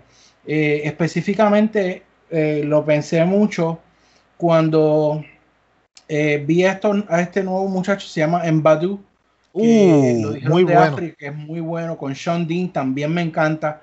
Pero lo pone con los Guns y los Guns no van a perder con él. Ay, mano, los Guns a mí me. Lo mismo, estás en el bote de taz. Lo mismo que Griff Garrison y Brian Pillman Jr. me encantan como pareja. Los dos me gustan. Ya yo sé quién de F es Griff Garrison. Pero lo ponen con Private Party, mano. No van a, no van a perder, no van a ganar con Private Party. No, no, yo entiendo lo que tú dices. De, dejen Dark para que sea como, como el NXT de WWE, que sea Dark. Exacto. Y sí, trae, trae un, uno o dos maybe estelares que aparezcan un, cada semana, pero que la mayoría, el bulk de las luchas sea entre los mismos nuevos para que se desarrollen historias entre ellos y para que tengan victorias también, porque ahora mismo tú ves esas luchas por ejemplo, Griff Garrison y Brian Pillman entran con un rating de, con un ranking de 0 y 6. Y ya de ahí en adelante, alguien que no está viendo esto, que no los conoce, dice, ah, eso es un bacalao. ¿Sabes? Tú me entiendes que yo creo que si algo tengo de criticarle es que creo que Dark debe ser ese trampolín para crear esas nuevas estrellas. A la misma vez, eh, jugando abogado del diablo, le, estás dando, vamos, a, tu, a tus estrellas de Dynamite que bajan en Dark, le estás dando no solamente una oportunidad de padear su récord, pero también gente como Private Party, que son buenos, pero cada lucha que ellos hagan se benefician de, de tener experiencia en el cuadrilátero, independientemente de que sean squashes o no. ¿Por qué? Porque ellos no están luchando en más ningún sitio. Porque no hay más ningún sitio para luchar. So, si tú los pones en Dark, y no los pones en Dynamite porque no están corriendo en ninguna historia, pueden pasar dos, tres semanas sin que ellos luchen. Y ellos necesitan repetición. Por eso, pero es lo que yo digo, uno o dos está bien, pero mira. No, no, yo entiendo. Yo Spears, eh, los Guns, que aunque quizás no salen mucho en, en Dynamite, pero son considerados conocidos. Um, Keep Sabian, que de hecho Keep Sabian me gustó que, que dijo yo merezco más que estar en Dark. Exacto. Um, Private Party, Jurassic Express, uh, Natural Nightmares, que le ganaron a Hybrid 2, que yo creo que Hybrid 2 los tienen bien undervalued ahora mismo. Mano, bien duro, es una un desperdicio. Uh, Penelope Ford y SCU uh, con Butcher and Blade.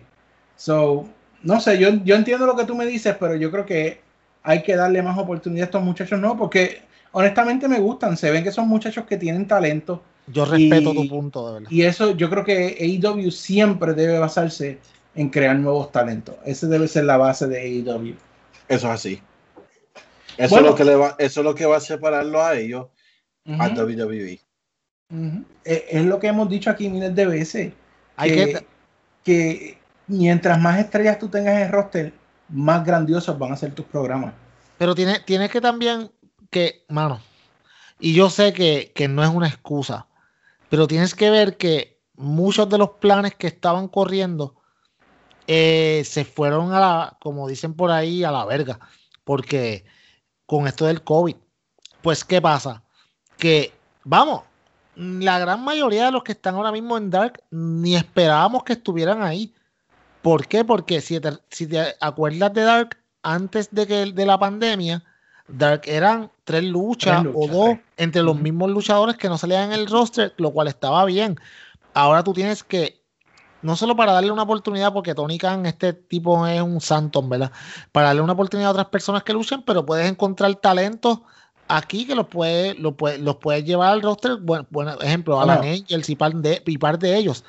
Pero estos no eran los planes. Acuérdate, había un plan para un segundo show y quizás en ese show tú podías poner muchas de esas personas, pero no, Bueno. no, lo, no lo has podido hacer. Es que eso, eso es lo que te iba a decir. Ellos lo están negando, pero tú me puedes anotar y, y quote me en la fecha de hoy. Ellos van a tener que hacer un segundo programa en televisión. Es que lo van, es que, el, plan es que está creciendo demasiado, eh, pero no, des- no desproporcionalmente como quizás lo tiene WWE, pero, pero de la forma en que AEW maneja su historia y necesitan darle tiempo, van a necesitar otro show. Es Lo que lo- a es- que lo necesitan porque, de hecho, es, sería un tercer show porque ellos no deben de salir de Dark. Pero yo lo que haría es, ok, Dynamite, tu show principal. El segundo show, whatever como se llame, eh, sería el, el- el show para las personas que están empezando a subir, pero todavía no están completamente ready para estar en Dynamite. Eh, qué sé yo, un, un- un show que esté spearheaded por personas como los que acaban de llegar, Eddie Kingston, este, Ricky Starks, etcétera, más personas así que son, sí, son muy buenos, pero como te digo, ya tú los estás grumeando para que vayan a Dynamite eventualmente. Y entonces Dark, para dejarlo que estos mismos luchadores que tú dices, que son, que están bastante verdes, luchan entre ellos mismos.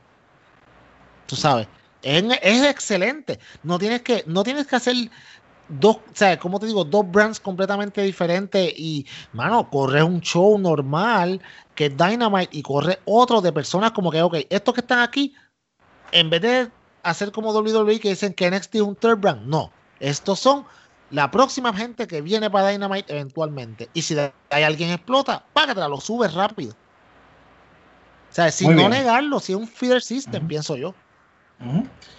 Muy bien, pues vamos entonces a ir ahora sí a, lo que llamamos el arroz y habichuela de eh, el podcast que es AEW Dynamite.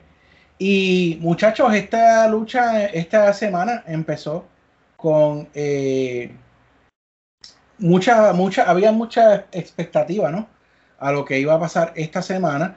Eh, y eh, realmente pues empezamos el Tag Team Appreciation Night eh, con los Young Bucks peleando con el Dark Order, donde no había sonado la campana y ya el Dark Order estaba atacando a los Bucks. Eh, eh, donde yo voy a ser honesto, esta lucha estuvo ok, pero para mí no fue una de las mejores ni del Dark Order ni de los Young Bucks. Trataron de hacer una dinámica donde los, Dark Order estaba dejando a Nick, Jo- Nick Jackson solo en el ring, pero aún así Nick Jackson logra obtener la victoria. Eh, no sé, no, no fue para mí lo mejor que uno puede ver. ¿Qué tú crees, Luisito? Um, yo le tengo que ser honesto, yo no soy fanático de los Young Bucks. Uh. Yo he, yo he tratado, porque no lo voy a decir, yo he tratado, pero para mí, yo no estoy diciendo que los Young Bucks no saben bregar en una lucha porque ellos han dado sus, buenos, sus buenas luchas. Eh, para mí, yo creo que tenía que lucir un poco más de Dark Order. Eh, los Young Bucks en sí, porque a mí lo que me parece es que esto es una historia entre The Elite y los Young Bucks, y digo, y el Dark Order. Pues yo no me molestaría que los Dark Order le ganaran a los Young Bucks, los atacaran, hicieran todo lo que sea para elevarlo. Yo lo he dicho en el chat. A mí no me gusta de la manera que hacen a, a Dark Order mucho en el BTE porque lo que salen es comediante y para mí no le están dando un poco más de seriedad en Dynamite. O sea, a mí no me a mí está bien que you want to be funny en BTE, Pero en el Dynamite, no, mano. Dark Order tiene que ser un, una facción agresivo, mano. Que le meta una pera a los Young Bucks. Y los Young Bucks verdaderamente no están ayudando a, a para mí no están ayudando al Dark Order y no creo que the, the Young Bucks necesitaban ganar. And I'm just not a fan. I, yo he tratado, pero no, I, no soy fanático de los Young Bucks. I really not. Yo. Eh, yo estoy de acuerdo. Eh, yo creo que esto fue un caso de buquearte en una esquina. Porque eh, era muy fácil, mano. Era tan fácil hacer que el Dark Order ganara. Y vamos, matabas dos pájaros de un tiro. El primero, que le sigues dando relevancia al Dark Order. Los tienen momentum. Y obviamente, pues vamos a hablar de, de más cosas del Dark Order aquí en este podcast. Pero a la misma vez, mano, mueves la historia de, lo, de, de los Young Bucks con FTR, que sabemos que es lo que hacia donde se está moviendo todo esto. Que FTR salgan y se mueran de la risa y le digan como que ya lo, e, e, ese, ese corillo de, de, de, ese culto de geeks le ganaron a ustedes, tú sabes, porque no lo va a usar en esta misma semana, pero sí la semana que viene. ¿Tú me entiendes? O cuando salieran, volvieran a la parte de atrás, presentarán a los FTR como que great match, guys, o whatever, algo así. Pero como que con una cara como que riéndose por la parte de atrás, como que diablo, perdieron ustedes con Dark Order. Pero, como te digo, eh, que ganen los Young Bucks, mmm, ¿qué hace En eso? desventaja prácticamente, con, con Sí. Matt en la entrada. Por eso, ¿qué hace eso? De hecho, lo, hace lucir a los, a los, como dice Luisito, a los Dark Order como unos geeks que no pudieron dos contra uno. So, no todo el booking siempre va a ser perfecto. Para mí esto fue un poquito de un misstep, pero no es algo que lo, que, que lo puedan arreglar. Pero para este programa en particular no fue mejor. No fue la mejor idea. Bien. eh, luego de esto tenemos eh, lo que para mí, oigan estos changuitos, Oh. es el mejor rudo en la lucha libre en este momento. No en la compañía, en la industria. En la industria. El señor Maxwell Jacob Friedman, donde viene a dar su uh, Address of the Nation, su, uh, ¿verdad? su discurso para nosotros que no lo merecemos, pero realmente eh, él en su misericordia pues nos da estos tremendos speeches para que podamos aprender a ser quizá un poquito como él. Eh, y donde viene a salvarnos de la hipocresía de Moxley. Eh, no crean que yo estoy adoctrinado, ¿no? Eh, pero la realidad es que yo creo, yo creo en MJF. Yo creo en MJF y yo creo que él debe ser el próximo campeón de AEW. y todo iba muy bien hasta que sonó la música de Moxley. Eh, y MJF pues mandó a sus asistentes para eh, buscarlo por donde él siempre sale, pero este cobarde de Moxley lo atacó por la espalda y le hizo, ¿verdad? El, el ¿cómo que se llama? Paradigm Shift Yeah. a MJF que lo dejó casi lastimado, eh, por lo que MJF ha lanzado una, una campaña también diciendo que debe ser baneada esa movida.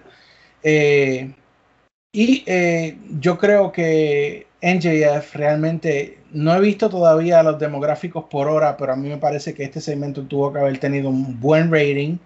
Um, y de hecho, algo que no se me puede olvidar, cuando MJF iba de camino para el ring, empujó a uno de los asistentes, como eh, había hecho Samoa Joe con él cuando estaba en NXT. Así que, eh, Luisito, yo creo que le debo dar la palabra a usted porque usted fue el profeta aquí que hace mucho tiempo, aun cuando yo no creía, eh, dijo que MJF debía ser el que le quitara el título a Moxley. Hoy yo estoy en la misma creencia que usted, así que por favor, eh, háblenos de este segmento. MJF tiene, y me repito, MJF tiene que ser el campeón de AEW al final de All Out. Eh, el ¿Qué segmento de, Mike, eh, de MJF no es excelente?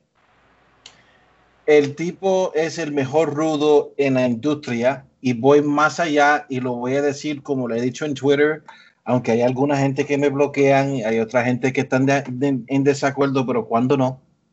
MJF para mí es el mejor rudo desde Ric Flair cuando él estaba en la NWA con los Four Horsemen y Roddy Roddy Piper en la época de WrestleMania 1. Yo no creo que Triple H, yo no creo que no hay nadie ni aún en la WWE siendo rudo ha sido mejor que MJF. Not by a long shot. El tipo sabe lo que está haciendo y AEW ya llegó a la época donde ya tú tienes que ya saber, MJF te va a dar ratings. MJF, los ratings de AEW Dynamite van a destrozar a NXT con MJF como campeón, porque la gente lo van a odiar tanto que la gente va a querer ver simplemente para que, para que alguien le rompa la cara. E incluso creo que él va a ser también uno el técnico más grande de AEW y yo le doy tres años va a ser bastante difícil de él quedarse rudo por mucho tiempo. Por eso lo tienes que hacer ahora, porque va a llegar el momento, en I dare say, ya el año que viene es bastante difícil de tú poner a MJF como un rudo, porque la gente le van a gustar. He connects with the people, su personaje es excelente, su promo excelente, buen luchador. Lo tiene que hacer ahora, antes, before it's too late, because tiene ahora AEW tiene que tener un rudo como campeón. Jericho, pues él fue el primero y se entiende por qué él fue el primero, porque en toda la, de todos los luchadores que ellos tienen, él es el más high profile que había. So, para Jericho, tener el, el, el, campeonato era necesario. Pero ahora, ahora es para que tú tengas el first run de un heel de verdad, verdadero, de campeón, y lo tienes que hacer ahora. Háblanos, Peyo, de esta grandeza que estamos siendo testigos. Wow. Eh, MJF es el Floyd Mayweather de la lucha libre. Vamos. ¿Quién es Floyd Mayweather? Ese odioso que todo el mundo va a ver todas sus peleas porque tú quieres ver cuando alguien le rompa la cara, pero nunca nadie lo hace. Y tú lo ves la semana que viene con la esperanza de que alguien le rompa la cara y el tipo como quiera gana.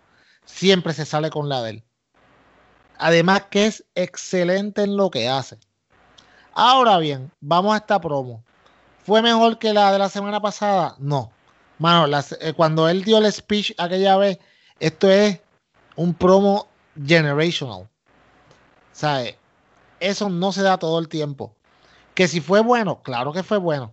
Tengo un pequeño problema y no tiene que ver nada con la promo, nada con MJF, sino que cuando él se acostó en el piso, obviamente que se tira para que la gente, para que John Moxley estuviera más cómodo porque estaba viendo como siempre lo ven a él desde abajo.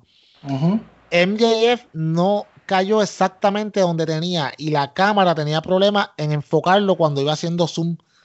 Entonces, cuando lo trataban de enfocar, se supone que el shot iba bajando, bajando hasta llegar cerca de la cara, pero él no se alineó perfectamente y cuando hacían zoom, tú veías que le cortaban un pedazo del cuerpo y tenían que cambiar a la cámara del lado. Obviamente no tiene que ver nada con eso, pero hubiera quedado espectacular que mientras él estaba hablando, él se hubiera posicionado donde exactamente tenía que hacerlo y la cámara le hubiera caído exactamente cuando él terminara la promo en la misma cara al final de, la sección de lo que estaba diciendo. Ahora bien, brillante que él lleve todo el tiempo eh, a su equipo de trabajo al, al cuadrilátero. Eh, me alegro mucho por este muchacho. Lee Johnson creo que él se llama. Ya, ya. Que, que, mano, sea como sea, está cogiendo, está cogiendo eh, visibilidad en, sí, está cogiendo, exacto, está cogiendo tiempo en televisión. Eh, la muchacha que el asistente de él está haciendo una labor extraordinaria. Me dio mucha risa cuando tiraron a la gente. Él le dijo, váyanse por, él le dijo, váyanse por el público, que él va a salir por ahí por cualquiera. Y Moxley brillante salió por la rampa. Un segmento excelente. No fue mejor que el de la semana pasada. Then again, no todos van a ser segmentos así de exquisitos como aquel. Pero para lo que fue, estuvo excelente también.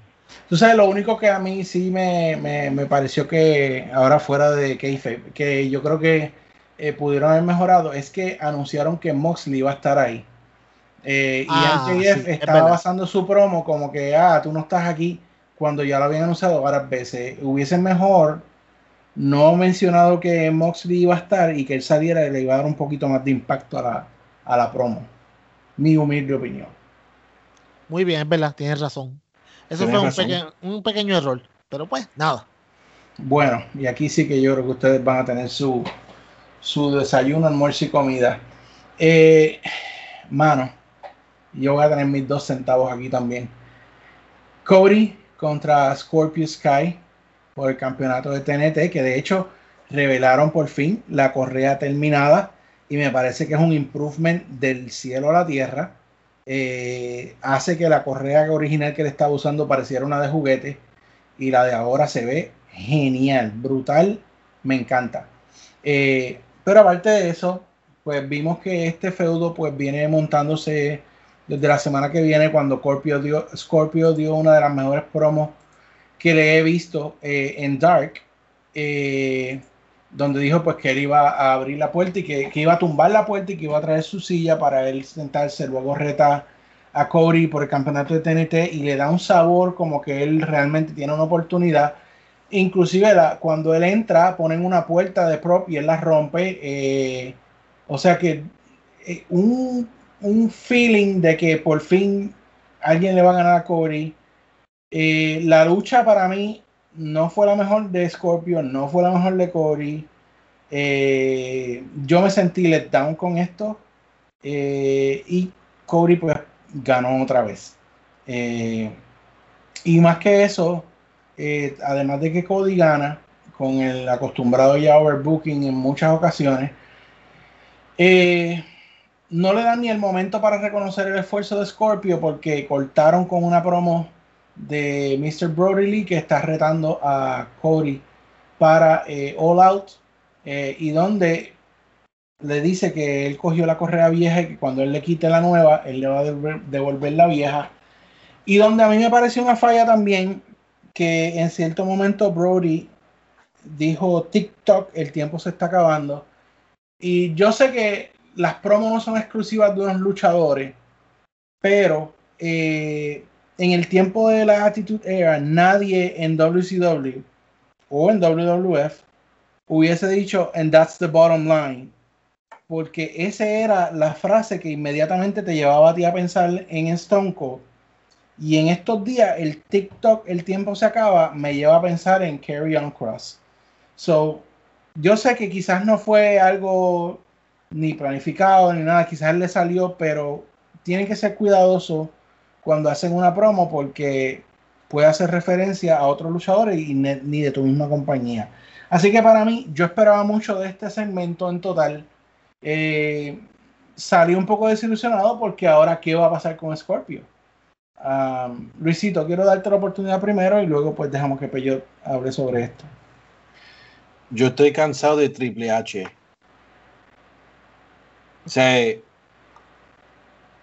yo no sé cuál es la obsesión de Cody Rhodes con Triple H. O sea, yo te voy a ser sincero, yo cuando vi la promo de Scorpio Sky, eh, la promo entre, yo voy a ser honesto, esta, eh, el miércoles yo pensé como que this was a big fight feel. Yo creí que algo iba a pasar y nada pasó. Lo que pasó fue overbooking nuevamente. Cody gana nuevamente, tal como Triple H lo, estaba haciendo en el 2003. Y por segunda vez hacen que, lo, que el retador después de la lucha sea irrelevante. Lo hicieron con Warhorse y lo hicieron con Scorpio. Y en la promo de Brody, pues estaba bien. Lo único que I thought, you know, lo mismo que ti, que ustedes del, del Carry on Cross. Este, pero en sí no me gustó la lucha. Ya Cody a mí, you know, yo no sé si lo quieren hacer rudo, pero para mí lo que están haciendo es, tú me estás haciendo ganas de no querer ver a Cody en una lucha, honestly. Luisito, eh, Peyot, perdón.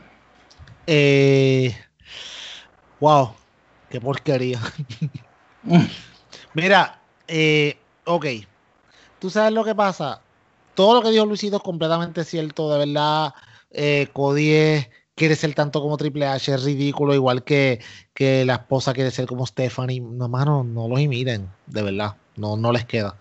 No es que Triple H sea más grande que ellos, whatever. Triple H es un oportunista, siempre yo lo he dicho. Él, él está ahí porque, tú sabes, el vio, dijo que me enamoró la hija del dueño y esto, ya, esta es la que hay.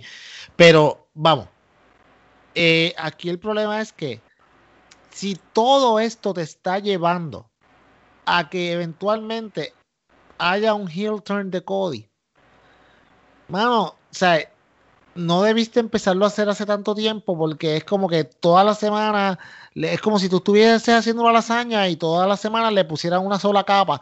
Y cuando ya vas por la poniendo la, la capa número 5 de carne es como que ya la primera se está quemando porque lleva tanto tiempo ahí.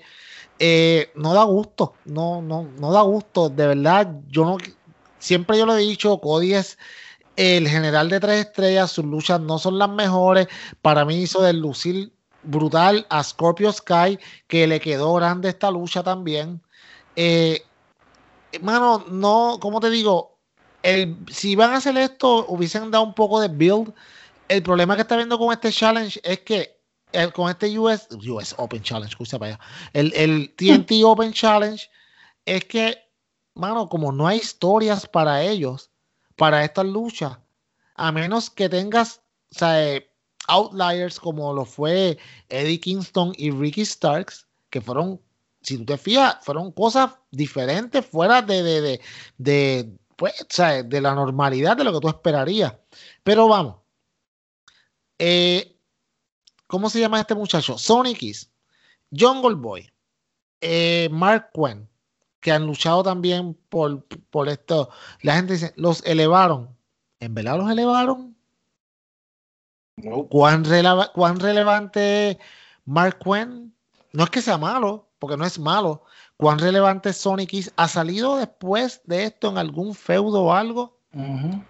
eh, ¿cuán, Jungle Boy, pues sí, él está, eh, o sea, Jungle Boy es el futuro, pero en cuán, yo creo que la lucha con Jericho lo elevó, lo elevó mucho más que esta. Eh, es más, la lucha so, con MJF. Sí, exacto. De hecho, gracias. En All Out perdóname, en Double or Nothing ahora de 2020. La lucha de MJF para mí fue una de las mejores luchas de la noche por mucho. Entonces es como que, mano, ¿de verdad Cody está elevando a alguien? De verdad, yo quiero ver a Cody toda la semana con los 18 personas que él baja, el entourage ese. Uh -huh. eh, mano, ok, y entonces Brody Lee. ¿Por qué? Esto salió de ayer mismo de la nada, como que me pareció tanto a, a, el otro, a Jake Hager, que de la nada, ah, ¿tú quieres pelear conmigo? Vamos a pelear. Porque yo quiero verlos como salen de, de, ese, de ese booking. Uh -huh. o sea, y a menos que ese sea el momento en el que Cody snaps, pero Cody no puede snap con un heel. Tiene que ser con un face para uh -huh. que se convierta en heel, porque si no, no hace sentido. Si uh -huh. Cody le rompe la cara a, a Brody Lee, ¿qué hace eso? Hunde a Brody Lee automáticamente le quitan la uh -huh. credibilidad que tenga. Uh -huh. ah, ah. Uh, yo honestamente pienso que es lo que dijo Luisito, yo lo insinué en el chat ayer, que ellos están haciendo que ellos están haciendo que Cody, uh, nosotros los fanáticos querramos que pierda, que nosotros lo, lo como quien dice, que, que el feudo sea que él diga que nosotros los fans lo traicionamos y que por ahí se vaya él. él imagínate, yo creo que él está hasta overbooking su heel turn. Yes. He's always overbooking. Así que, eh, mano, es como el punto de que ya yo quiero que él pierda. Ya yo quiero que él pierda. Y si es eso lo que ellos están tratando de hacer, ok. Pero, pero, ah, mano, no lo hagas tan, tan, tan obvio. Porque entonces no solamente te estás llevando, mano, yo no quiero ver a Nightmare Family en mi televisión. De verdad, no me interesa verlo. El, el más interesante del Nightmare Family es Dustin y ahora lo pusieron con Cutie Marshall, que vamos. Mano, Cutie Marshall es tan interesante como ver pintura secarse. ¿Tú me entiendes? Entonces, ¿para qué yo quiero ver a, a Brandy? Esa otra mano. ¿Quién quiere ver a Brandy? Bueno, yo sé quién bueno, quiere, pero tú entiendes lo que yo quiero decir. Ese tiempo tú se lo puedes estar dando a otras, a otras personas. Ah. Bueno, eh, Jurassic Express contra Adam Page y Kenny Omega, en donde eh, Luchasaurus dijo que por fin, eh, después de 65 millones de años, le dan la oportunidad por los campeonatos. Eh, y yo hubiese querido, bueno, honestamente no tanto, yo para mí, yo soy bien honesto, para mí estos campeonatos los debió ganar los Best Friends cuando fueron en la guagua de la mamá de Sue. Um, pero no pasó y honestamente pues yo creo que también la situación con Kenny y Adam Page está poniéndose un poquito stale. Um, y yo creo que ellos están en el bote de que ellos no han querido pull the trigger porque no hay fanáticos. Tienen que hacerlo, man. Tú tienes que saber que si tú sigues arrastrando algo, se va a poner aburrido. Te soy bien honesto. Estoy loco por ver a Kenny Omega de Cleaner oh, hacer su final aparición. Está dando como eh, toques, pinceladas de qué va a pasar pero yo necesito que pase ya. Yo necesito que uh, Adam Page se convierta en la estrella que él se tiene que convertir y me da miedo de que estén dejando pasar el tiempo demasiado. Además, también en el caso de Jurassic Express le conviene tener aunque sea una victoria de vez en cuando. Eh, ganaron creo que fue en Dark, pero fue contra también uno de los nuevos. Para mí la lucha no fue tan buena. Eh, se está poniendo también el hecho de que usen a Marco como, como si fuera un arma para tirarlo de lado a lado. Um, no fue una lucha mala, pero tampoco me, me emocionó tanto, pero háblame tú primero.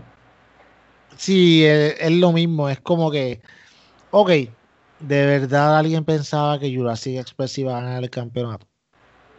Entonces, otra cosa, eh, esta lucha fue un poco sloppy también. No fue la mejor de ellos. Yo no puedo esperar que ellos tienen luchas de 5 estrellas todas las noches. De hecho, si hay algo que a mí me gusta de AEW es que a veces pasan estas cosas. Pasan errores, no, no, no se ven completamente coreografiadas las luchas porque tú no quieres sobreproducir todo. ¿Sabes? Que te pasa un boche normal. Se supone que tú estás luchando, tratando de ganar. No todo te va a salir perfecto todo el tiempo. Eso está cool que pase uno que otro boche. Pero esta lucha no sirvió para nada. ¿Sabes? ¿Qué historia movió? Eh, no sé, mano. Ya, como tú dijiste, ya es tiempo de que de una forma u otra, yo considero que All Out debe ser un reset de muchas cosas. Y uno de los resets grandes que tienen que haber es que se consuma la historia de Hangman Page y de, y de Kenny Omega, de una forma o de la otra. Porque ya llevan desde enero, que fue el, Chris Jericho Cruz, estamos en agosto. Ya. Eh, ¿Me entiendes? Al principio fue fresco, pero ya lleva demasiado tiempo. No ha habido ningún, excepto los Young Bucks en, en, Revolution, que fue el único reto real que ellos han tenido. ¿Quién de verdad tú podías decir que tenía una oportunidad. Nadie. así es que yo lo veo. estos fueron dos segmentos corridos que fueron bastante inconsecuentes. Ni no como el próximo que me imagino que vas a hablar. Eh, sí, pero Luisito, dime lo que tú crees de esto de eh, Jungle Boy y Luchasaurus contra los campeones en pareja. No, yo estoy de acuerdo con, con Eh, ya la historia de Kenny Omega y Hangman ya está durando un poco largo. Um, ya como que no está teniendo sentido ya. Eh, yo creo que All Out tiene que ser. Ahí tiene que haber cambios hasta de los títulos, de los campeonatos de pareja. Creo que ya debe de MJF ganarse el, del mundial. Y creo que por lo menos en el All, en el all Out, Cody tiene que perder. Tiene que perder porque si no, ya ahí entonces es donde, o sea, en el principio se notaba que ellos tenían miedo de como ellos eran los, este, estrellas grandes, pero son como vice president, está bien, no queremos hacer over o no queremos a, matar la, el crecimiento del roster. Eso es exactamente lo que va a pasar. Si ellos no hacen los cambios que hacen en All Out, los deben de hacer eh, la lucha no estuvo muy buena. Ah, bueno, estuvo buena, pero I expected better. Este, pero ya Hangman y Adam, eh, Hangman y Kenny Omega ya yo creo que llegaron el tiempo de, o sea, ellos no son un equipo de, de real para tener lo- eh, lo- las correas ya más de 200 días. Eso es demasiado largo para una pareja que no es pareja. Eh, y sí, estoy completamente de acuerdo. Vamos a ver, yo, yo espero que este reset pase, porque honestamente tiene que pasar. Um, enseñan un segmento en la parte de atrás donde están Santana y Ortiz, eh, precisamente con las maletas de la pobre Sue, que yo no sé qué sean las maletas de Sue en el locker, pero eh, ellos las agarraron, las tiraron en la ducha y las llenaron de Clorox. eh, y le dijeron, ¿tú te crees que vamos a pedir perdón? ¿Qué tú te crees? Eh, así que siguen ese feudo y me gusta el feudo entre Santana y Ortiz contra los eh, Best Friends y yo creo que debe tener una conclusión muy buena cuando lleguen a esa conclusión pero debe yo lo que pienso que falta algún poco de ofensiva de los Best Friends y que yo creo que los Best Friends también deberían estarle jugando algún truco a los a Santana y Ortiz para que se vea un poco más nivelada la cosa. ¿Qué tú crees, Luisito? Eh, me gusta el feudo. Eh, creo que the best friends están viendo un poquito débil. Like, they're whining too much. Entendí lo que Santana y Ortiz le hicieron a, a- a la pobre a la pobre Sue con, la, con, con el, minivan y eso. Pero ya no estamos para que, oh, you can't do this, you know. O they're whiny. Este es el problema que yo tengo con este feudo. Los, best- los dos lo necesitan ganar. No sé quién lo va a hacer. O para mí es necesario que a la conclusión debe de estar los best friends over, pero a la misma vez ya estoy medio cansado de Santana y Ortiz perdiendo. And they're not winning a lot. So, es una buena, un, buen- un buen feudo, pero creo que ya el booking está en una esquina porque es- ¿qué es lo que tú vas a hacer? Los dos lo necesitan y van a tener que buscar la manera de que uno salga over y el otro no salga débil. Because Santana y Ortiz también necesitan, they have to win a feud. They're not winning feuds. No lo están ganando este año. En los feudos de ellos, ellos no están terminando on top y lo deben de hacer así. Dímelo, Peyot. Yo creo que Santana y Ortiz van a ganar este feudo. Yo creo que, de hecho, más allá de solamente ganar este feudo, y hablando ahorita de los resets, yo creo que esta, esto va a ser el principio del fin para el Inner Circle. Creo que, yo creo que ya el Inner Circle, en cierto modo, logró hacer lo que tú querías que hicieran, que era llamar la atención al, al producto. Tú necesitabas empezar fuerte. Ahora tú tienes estas personas, mano, que tú tienes que desarrollarlas. Si te fijas, para All Out, Jericho, esta parte, entendemos que me imagino que tendrán al final un otro Robert match con el Robert match con Orange Cassidy. Eh, Jake Hager ni está por todo esto. Eh, Sammy Guevara está en un feudo aparte con, con Matt Hardy. Y, lo, y, los, y los Best Friends están en, en un feudo con Santana y Ortiz. So, yo creo que es el mejor momento para. O sea, mano, Santana y Ortiz son de las mejores parejas en el mundo. Yo creo que es el momento de que le. No será. Ok, they're goofy, they're funny y eso está súper cool. Pero, mano, si tú lo estás poniendo ruthless, yo considero que Santana y Ortiz no solamente deben ganar este feudo, deben ganarlo definitivamente. ¿Sabes? Yes. definitivamente que tú no tengas nadie le quede duda de que tú sabes que estos tipos de verdad son unos, unos ruthless talks que pueden ganarle a cualquiera y es tiempo que los pongan bien en competencia por el campeonato mundial. Sea, tienen que empezar a ganar. Luisito tiene toda razón. Muy bien, qué bueno que estamos de acuerdo. Y en esta ocasión eh, vamos a hablar, ay Dios mío, Eh, vamos a hablar de algo que me puso alegre y no me puso alegre.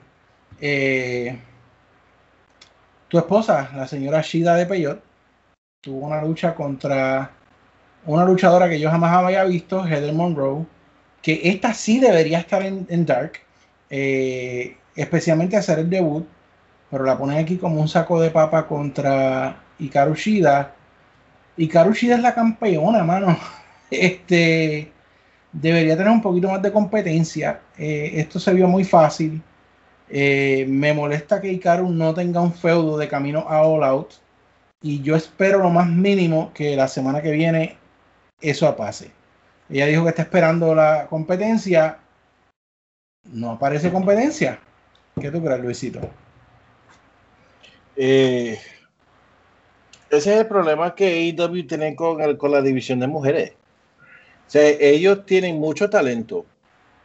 Eh, y creo que el Deadly Draw debe de utilizarlo para añadirle más a la división de mujeres. Porque en sí, AEW más o menos están haciendo lo mismo con el Women's Division que lo está haciendo WWE. Hay siempre las mismas personas. A mí no me queja porque yo creo que Britt Baker es oro. Y ella es fácilmente la mejor ruda en, en la división de las mujeres. Eh, pero ella tiene su feudo con Big Swole.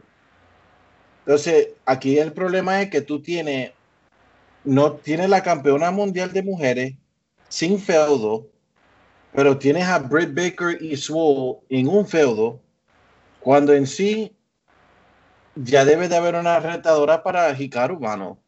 Entonces, ella, ella lo que está pasando, es eh, she's like mowing down the competition y no es culpa de ella, porque yo creo que ella debe de ser campeona mundial de mujeres por mucho tiempo.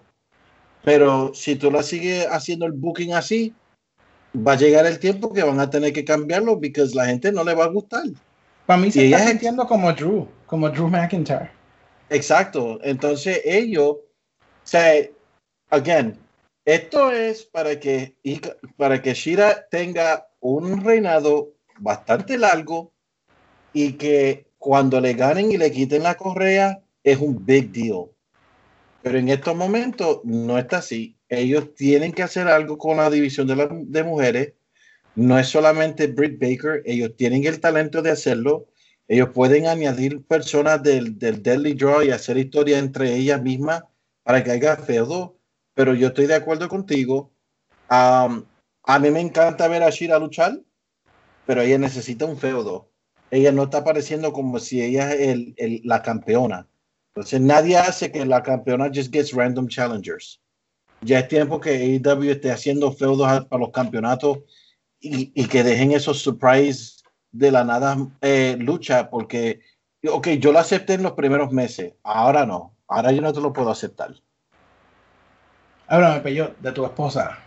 El, el, problema, el problema que tenemos aquí es, además de obvio, las lesiones obvias de muchas de las que podrían ser contrincantes, además también de que tenemos la pandemia que te limita a que personas como Rijo estén por acá, etcétera, etcétera.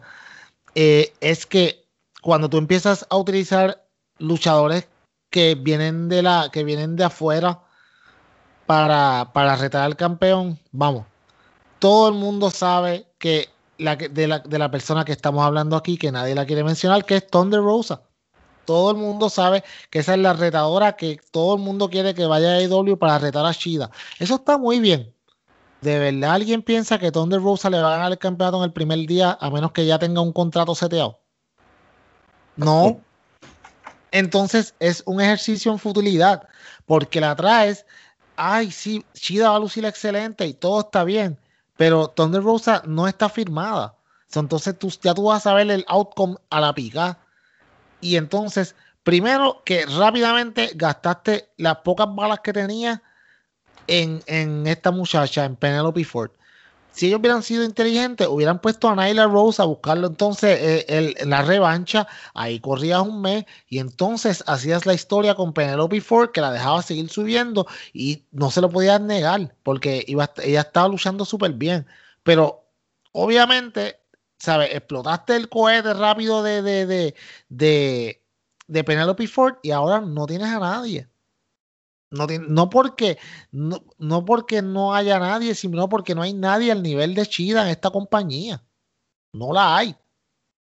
Y las únicas que están a su nivel, que es Britt Baker, que es la natural, que debería ser la que, la que debería estar en una lucha con ella, está lesionada. Cuando vuelve a la lesión, ya tiene un feudo con Big Swole.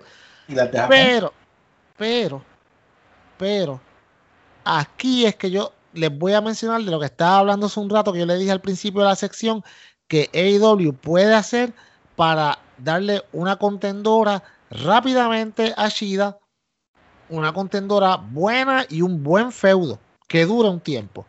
Y es el siguiente. The Deadly Draw. Los Big Swole y Little Swole están luchando. Pierden la semana que viene. Y Little Swole automáticamente traiciona a Big Swole y le dice, yo no soy Little Swole, yo soy Nicole Savoy y yo vine aquí a buscar mi lugar. Y conseguí una amiga que me dijo a mí que si yo hacía esto, yo iba a tener mi lugar. Y ahí salga la doctora Britt Baker y le diga, esta era mi alma secreta. Y entonces, ¿qué pasa? Que como ya tú tienes, como te digo, automáticamente le diga a, a Nicole Savoy, hicimos un negocio, sacaste, le, traicionaste a, a Big Swole y ahora tú vas entonces a retar a Chida y cuando yo esté completamente sana, entonces me das una oportunidad a mí. Y ahí mueves esa historia. ¿sabes? Y ahí tienes una buena retadora para Shida, una tipa que es que una, una dama, perdóname, que, que es buena en el cuadrilátero, que te va a dar buena lucha y tienes ya un programa corriendo en lo que se sana Britt Baker para que eh, obviamente eh, Nicole no le gane a, a Shida y eventualmente sea Britt Baker la que obtenga ese campeonato, que es hacia donde vamos. Y en eso ya entonces eh, Chris Statlander se ha sanado y puedes tener a Chris Statlander contra, contra Britt Baker para Double or Nothing el año que viene. Te acabo de buquear hasta el año que viene la división femenina en el, en el tope. Facilito. Y eso, no me hablaste de, de, esta muchacha, la que hablamos ahorita, que es de. que se viste como Dragon Ball. Que también ah, es muy buena. Eh, exacto. Pero acuérdate, cuando, cuando el problema es que ella, no puede venir de Portugal para acá por la pandemia. Sí, sí, sí, por eso, por eso. Pero, pero. es lo que yo digo, la mayoría de, del talento de mejor calidad de la división de mujeres no está disponible. Yo entiendo eso, pero tú tienes que hacer algo con esto. O sea, para mí es lo que yo dije. El problema es el hecho de ese de que, de que ahora mismo Brit, eh, I mean, uh, Shira se siente como Drew, que realmente no ha tenido un feudo. ¿Tú me entiendes lo que te quiero decir? porque no lo han desarrollado. Ok, ya que estamos en este tema, vamos a tomarlo un segundo, Luisito y JD, rapidito, para mencionar lo que se está hablando, lo que rompe esta misma noche mientras estamos grabando un poquito antes, y es, eh, entre comillas, como está diciendo la gente por ahí, que by the way, no son despidos de IW, sino son contratos que se acabaron y no renovaron.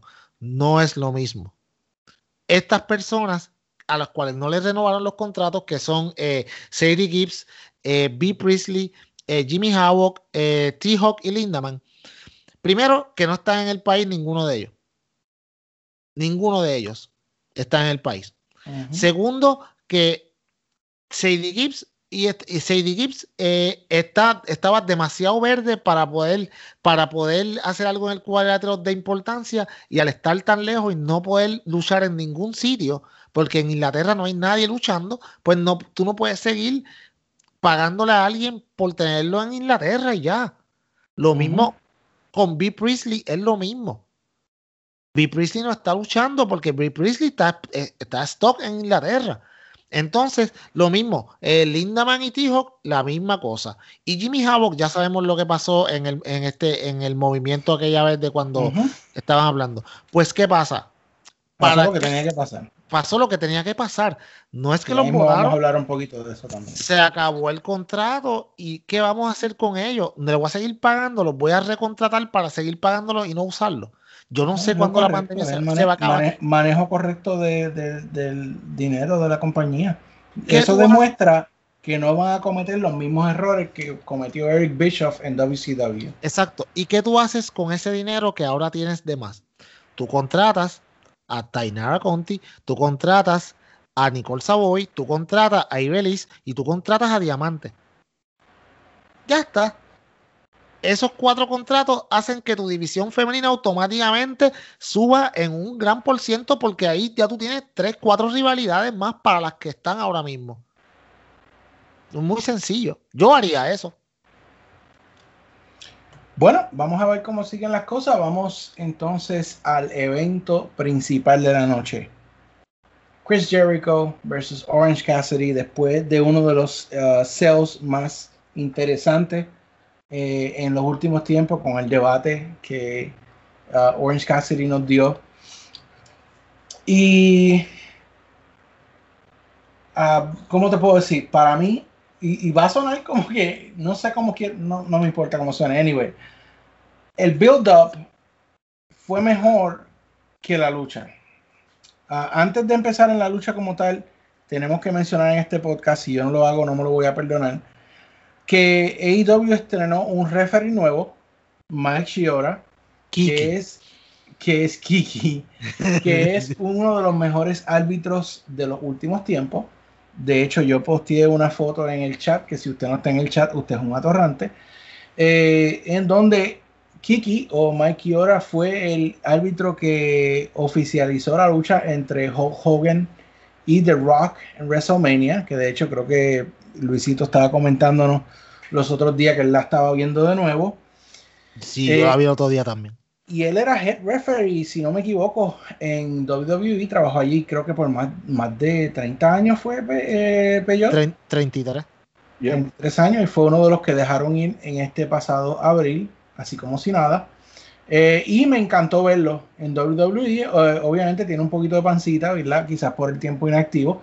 Pero eh, me parece que es muy importante que este señor entre en el roster activo de árbitro, que es lo que yo espero que pase. Y me pareció muy gracioso y también muy interesante que Jericho le dijera que él le debía un favor y que se acordara de cantar en la lucha a favor suyo cuando él hiciera la señal. La lucha, pues de, a principio estuvo buena, me pareció este, que iba bastante bien. Hubo un punto donde aparecen eh, precisamente eh, Santana y Ortiz peleando con los best friends en la, en la rampa. Eh, distracción que aprovecha Jake Hager para atacar a Orange Cassidy, pero aún así Cassidy se levanta eh, en ese momento, cuando estaba pasando esa distracción, yo dije, no puede ser que acaben esta lucha así. O sea, que hasta ahí me estaban vendiendo bastante bien. Diego eh, estaba igual, Diego estaba molesto y todo. Sí, mano. Eh, pero de, luego de eso, no sé, pasaron unas cuantas situaciones. hubo algunos bochecitos que yo estaba viendo. y quizás es por mi ojo que ya estoy acostumbrado a buscar estas cosas, pero vi unos cuantos errores. Eh, me pareció que la química no fue la mejor entre Orange y Jericho. Uh, hizo lucir que Jericho estaba un poco lento eh, e hizo lucir que eh, Orange Cassidy estaba fallando demasiado y se estaba teniendo que arreglar al último momento. Eso fue mi impresión. Al final se acaba con un paquetito, pero el paquetito no lució bien tampoco eh, cuando Jericho quería atacar a Orange con el bate y eh, Mike Fiora no lo permitió. Eh, y entonces, este, luego de eh, un, eh, como Michinoku Driver, ¿qué se llama ese? Sí. Anyway, sí. después de eso y de un uh, intento de super puño que falló, eh, Walls of Jericho. El Orange Punch. El Orange Punch, que ese es el mejor renaming de una llave. Sí, vamos a aceptar. El Orange Punch suena como una bebida. Eh, y gana Orange Cassidy, que para mí debió ser algo súper genial. Debió ser un evento que marcara la lucha libre y me parece que el bocheo lo le quitó. Es mi opinión personal. Quiero ir a Peyot y luego le cito qué piensan de, de, esta lucha. Pero para mí deslució por, por esas razones que he mencionado. A, a, mí no me está gustando mucho este podcast hoy porque todo el mundo está como que muy de acuerdo.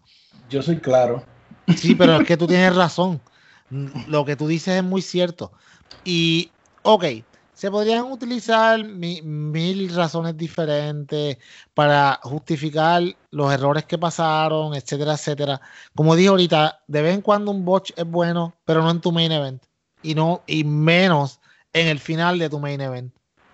Eh, que se había vendido también. Que se había vendido también. No fue que la lucha fue mala, pero como te digo, lo, eh, lo interesante de esta lucha y lo novel de esta lucha, la primera vez era cómo estos dos est- estilos de estas dos personas podían encajar. Ya cuando tú vas a una segunda lucha, tú tienes que hacer algo bien diferente que la primera. ¿Por qué? Porque, como te digo, tú tienes que siempre tratar de mejorar tu última lucha. Y yo creo que no se sintió, primero, que la, como ganó Orange Cassidy, el booking no fue el mejor de, del- el ulti- la última secuencia no fue la mejor. No sé si yo como lo que creo que pasó fue que Jericho no estuvo en el lugar indicado en el momento perfecto y, y Orange Cassidy tuvo que improvisar. Primero también que el tiempo estaba bien corto, estaba, Ah, ya. es- estaba casi a punto de acabarse. ¿Qué pasa? Que entonces cuando el tiempo te está traicionando, tú tienes que avanzar, inventarte on the fly. Y creo que esto fue lo que salió. Y por eso el final no fue el mejor. Se supone que la, y la, la victoria más importante en la carrera de Orange Cassidy fuera una celebración bien grande. Y nada que ver. Yo lo, lo único que faltaba era que dijera Tony Schiavone, we'll see you guys on Thunder. Y ya. o sea, porque, porque, como te digo, fue como que, ok, ay, ganó, ganó, ok, la próxima película y ya, vamos. O sea, lo No sé qué es la cine guapa. Sí, de- deslució completamente el final, de verdad, deslució. Y, y Jericho, ok, la gente puede decir, ah, Jericho se veía más lento. Mano, y esto no es para excusarlo, porque no hay excusa que tú te veas lento. Eres lento, ya estás más lento. El caballero casi tiene 50 años. Pero no es eso solamente. Nadie ha estado luchando en, el, en el- la ridícula calor que debe hacer ahora mismo en Jacksonville. O sea, a noventa y pico de grados afuera de, de noche, en una lucha de 10, 12, 13 minutos, con una persona que, que, vamos, no está en la mejor condición. Jericho no está en la mejor condición. Ah, pero puede ir a tocar con Fossi allá con los. Sí, pero, pero tocarla con Fossi no es lo mismo que estar 15 minutos luchando. ¿Me No, entiendes? papi, pero- Ay, bendito. No, yo- yo estoy- porque- Yo no vamos a hablar de eso, pero yo sé, yo, yo no estoy nada de acuerdo con eso tampoco. Tú sabes. Pero, pero, pero, vamos. Si tú quieres utilizar algo para decir, mira, quizás fue esto lo que pasó, sería eso. Pero en lo demás, no. La ejecución no fue la mejor. Y ya está.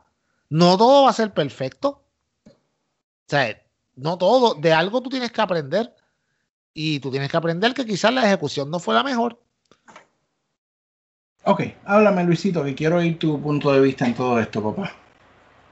Yo sinceramente no creía, no creo que esta lucha tenía que pasar anoche. Esa lucha tenía que pasar en All Out. Porque si vas a elevar un talento nuevo como Orange Cassidy y tú vas a hacer que Orange Cassidy le gane a una leyenda como Chris Jericho, el primer campeón mundial de AEW, y el tercero que le ha ganado a Chris Jericho desde que empezó todo el AEW, porque los otros dos fue Scorpio y, y, y Moxley.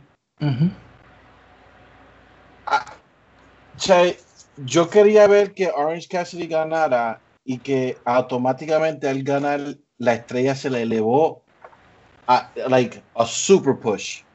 Sí, como decía Peyor, que saliera como que la gente del, del locker Sí. a levantarlo, a, you know. Exacto, entonces tenía que hacer que ya, después de eso, ya hiciste una estrella nueva. Yo como que para esa, you know, first of all, yo sabía que, que Orange Cassidy ten- tenía que ganar. O sea, yo lo encontré imposible que Jericho ganara anoche. Eh, pero por eso es que yo no creo que tenía que pasar ayer. Este, ayer como que le quitó, it was a big fight feel, You did a big, lo promocionaste como un big fight feel desde el debate. It did not feel like a big fight feel. Y creo que una, una victoria de Orange Cassidy así tenía que ser en un pay-per-view. Como ahí es cuando he arrived. Ahí llegó Orange Cassidy. Um, so, la lucha estuvo buena. Yo creo que la primera fue muchísima mejor. Este, Jericho, you know, um, Jericho, Jericho tiene 50 años o va para 50 años.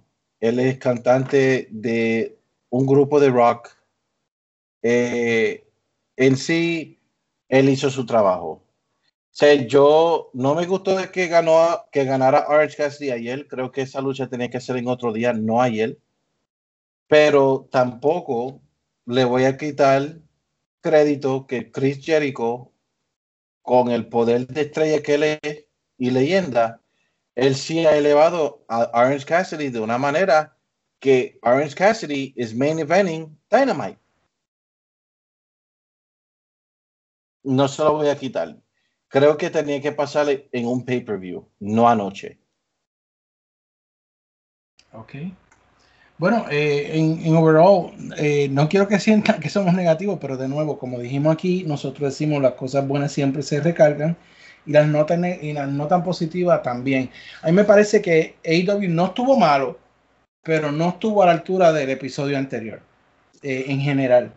Eh, y a mí me gustaría, yo entiendo lo que dice Peyot de que tú no puedes dar el hit toda la semana, pero yo recuerdo y, y obviamente tenemos que citar a ese tiempo porque ese tiempo era donde sí pasaba. Toda la semana había por lo menos uno o dos eventos que te dejaban con la boca abierta en, en, en los episodios de Raw o de SmackDown. Es posible, es posible, aunque no todo el show sea excelente, que por lo menos tú tengas uno o dos momentos en el show que tú digas, wow. Yo les doy crédito que creo que lo que ellos querían era que el momento de Cassidy fuera uno de esos pero lamentablemente no funcionó. Así que yo espero, ¿verdad? Que AEW siga, ¿verdad? Manteniendo y yo confío en ellos de que lo van a hacer. Pero lamentablemente este episodio para mí no fue mejor que el de la semana pasada. Yo estoy de acuerdo. Sí, yo te la puedo comprar. Tengo ahí, tengo 32 chavos. Bueno, y estamos un poquito extendidos, pero eh, tenemos que ir rápidamente. Como yo digo, abuelo de pájaro. Vamos a ir por encima de NXT. of course, you want to talk about Cameron Grimes, baby. Empezó con Karrion Cross, eh, que le ganó a Danny Birch. Um, ok, nada más puedo decir. Eh, bueno, sí puedo decir, eh, ¿cómo es que se llama la esposa de Karrion Cross? Um, Scarlett. Scarlett, she looked, she looked amazing last night. Um, pero eh, luego de esto aparece eh, Keith Lee con un contrato y le dice que quiere firmar contrato con Karen Cross para una lucha en el Takeover. Eh, él lo firma de su lado y le pasa a Scarlett que le lleva el contrato a Karen Cross, quien lo firma y cuando ella se lo devuelve, Keith Lee lo va a abrir y le explota una bola de fuego en la cara. Peyot, digo Luisito, Luisito primero, porque él, sí, seguro sí. que tiene un, un, un, pensamiento de esta bola explosiva. Oh. Yo vi un segmento así en el 1993. Yo creo que sí, cuando Kendo Nagasaki se lo hizo. Mano, cuando, cuando Harvey Whippleman vino como un cameraman y le quemó la cara a Hulk Hogan, mano. mano, lo peor que NXT hizo fue removerle la correa a Adam Cole. Um, Keith Lee. Keith Lee. No sirve. He, no, he sucks. As a champion, como un campeón, he sucks. Um, él, es, él es boring, él es aburrido. Y yo quisiera que Karrion Cross le rompa la cara en Takeover eh, porque verdaderamente él como campeón, ni, ni, ni, como un campeón técnico, ya no lleva ni un mes y, y, y ya creo que debe de perder la correa ya. ¿Peyot? Ay, Dios. Mano, eh, ya. Yeah. Keith Lee, está complicado. Y, ¿sabes lo malo de todo esto? Que de aquí a par de meses, nosotros vamos a estar diciendo lo mismo de Carrion Cross. Porque, eh, como dice de la WWE, como Dios, nosotros decimos siempre de la WWE, ellos cogen algo que empieza a ser cool y tanto están hasta que lo dañan. Hace un tiempo, ok, Survivor Series, cuando Keith Lee estaba en el cuadrilátero y estaba frente a frente a Roman Reigns. ¿Se acuerdan de eso? Papi, este tipo parecía la superestrella del futuro. Este Sí, tipo, mano, este tipo va a ser una máquina de dinero. Y ahora es un hazme reír. Hay que darle el crédito que eso era por Roman Reigns. Sí, está bien. Pero vamos, era 50% de la, de, la, de la ecuación también, era Keith Lee, que lució excelente en, en esa lucha. Pero mira ahora de campeón, mano, cuando, ok, Keith Lee perdió todo mi respeto cuando dijo, ah, voy a darle el campeonato Norteamérica a otros para que tengan una Sí, oportun- mano. oportunidad de que, que te lo Eso fue basura, mano. Que te lo basura. a ti. De ahí para adelante, mano, no tenía mi respeto. ¿Por qué? Porque simplemente tú como un campeón, tú, tú, si tú luchas para tener ese campeonato, tú no lo vas a regalar. Y entonces, mano, ah, ok. Mira, es cierto, tú tienes dos opciones aquí. En, estás buqueándote una esquina. Ajá, ¿qué vas a hacer? ¿Vas a poner a Carrion Cross a perder? No lo puedes poner a perder, tiene que ganar. Ajá, ¿y ¿qué vas a hacer con Keith Lee ahora? ¿Lo vas a subir al main roster? ¿Tú sabes lo que tú pudiste haber hecho con eso, este Peyor? Dime. Digo, ¿verdad? A mí no me pagan por hacer. Yo no debería decir esto porque a mí no me pagan mis ideas. Pero si tú le hubieses dejado el campeonato norteamericano a Keith Lee, tú hacías una lucha con Karrion Cross del que ganara dos de tres eh, de tres conteos. Y ponías la estipulación que el que ganara el primer, el primer eh, conteo se llevaba el norteamericano y el que ganara los otros dos se ganaba el de NXT. Y entonces tú ponías a Karrion Cross con, llevándose el primer pin y aunque perdiera el otro, salía siendo un campeón de NXT. Oh, Dios mío. Ese no Estoy es ni tan. disponible si me quieren dar trabajo. Llámate, llámate a la torrante de Bruce trabajo. Oh, no, perdóname, no, que eso es NXT, ahí está eh, Shawn Michaels. Shawn Michaels. Shawn Michaels y Triple H. Heartbreaker. anyway. Ajá. um, durante este, en este segmento, cuando se quemó la cara a Keith Lee, se fueron anuncios. Cuando vuelven, está Drake Maverick en el ring para tener una lucha con Killian Dane. Y durante toda la lucha están cortada la pantalla entre lo que está pasando atrás con Keith Lee y whatever lucha estaba llevándose ahí. Esa es la mucha atención que le dieron. Eh, terminó eh, en un no contest la lucha. Eh, porque mientras ellos tenían la lucha también, después que pasó de Kid Lee, en la, en la mitad de la pantalla enseñaron Undisputed Era llegando en un- una guagua y cuando se bajan entran a ring y le dan una, una salsa a ambos, así que por eso se acabó el no contest. Y eh, luego eh, Adam Cole pues dice que él estaba bien molesto por la situación de Pat Whatever y that's it, la promo de Adam Cole contra el Pat McAfee. Que de hecho, tú sabes que es un feo, eh, Pello de Luisito. Que Cuéntame. cuando enseñan el video de nuevo, yo me pongo a fijar y lo que Pat McAfee le puede llevar a Adam Cole de distancia de estatura es como una pulgada y media. Sí, Y él lo está llamando enano. Sí, mano. Un midget llamando enano enano. Qué basura, basura. Mano, es que, es que Pat McAfee es un, es un Grunt Great Value, mano. Anyway, eh, Santos Escobar contra Tyler Breeze. Um, fue tan, tan nada. Anyway, eh, se meten los otros dos, el legado del fantasma. Llega Fa- eh, Fandango. Lleva a decir Fabrice, es que se debió ser el nombre de ellos. Pero anyway, llega Fandango. eh, lo dominan también. Y luego sale Isaiah Swerve Scott. Y entonces, pues ahí se van los del legado del fantasma. Me atrevo a apostar que va a ser un 3 contra 3 en el takeover. Ya veremos. Ah, Mia Jim contra Indy Hartwell. Ganó Mia Jim. No me interesa hablar más nada de eso. Um, Damian Priest, que para mí él y Lumi son las dos estrellas más grandes que tienen, además de Carry On en NXT, que yo les daría oportunidad de aca- acabar con todo. Pero Damian Priest perdió con Bronson Reed, el Tick Boy. Yo- ¿Quieres decirme algo sobre eso, Luisito? Luisito, sí, porque a mí no me interesa nada de todo esto. ¿Cómo que Damian Priest perdió? Damien, Damien Priest perdió contra con Bronson Reed. Oh my gosh. Limpio. Hicieron, hicieron hacerlo Ah, como limpio, que un- como que fue un o sea, sí fue limpio, pero quisieron hacerlo como que fue un como un thunderstrike, como que fue lo cogió desprevisto. Um, pero still. Ya, mano. No, yo no Oh. quiero ni hablar de eso, mano, porque para mí, Ok.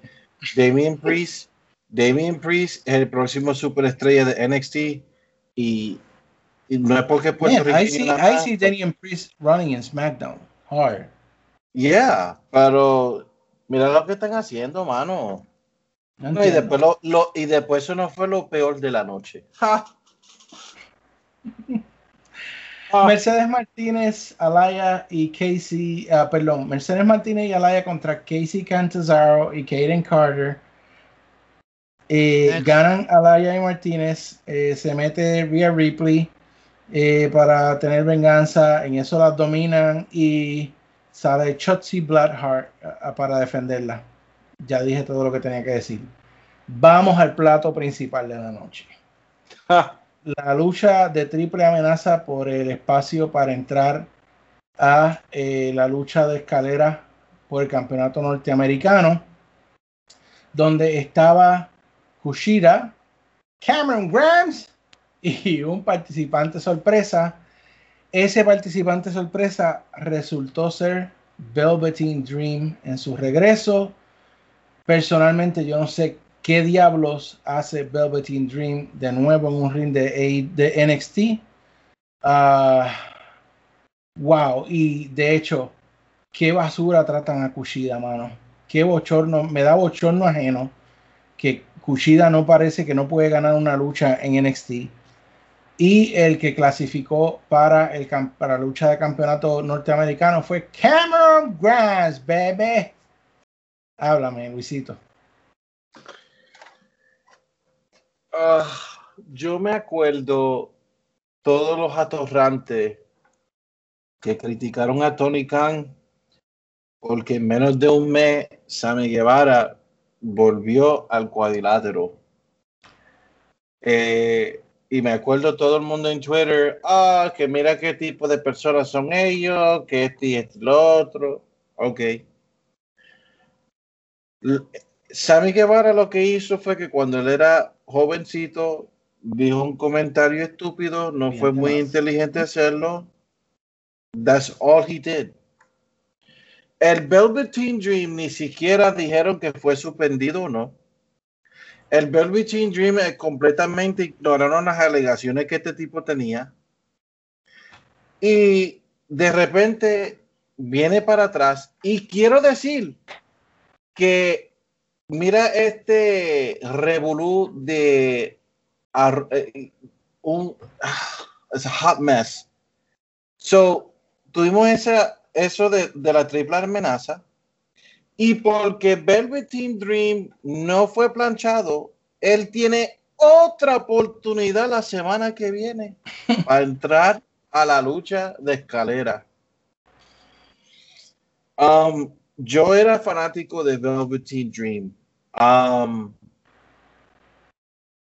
you know, yo soy fanático de la lucha libre y yo entiendo que la lucha libre en sí, pues, es para nuestro ent- entretenimiento, pero, y, y lo aprecio, aprecio, you know, cualquier, prom- cualquier em- empresa que me dé lucha libre y, y- me entretenga, siempre lo aprecio.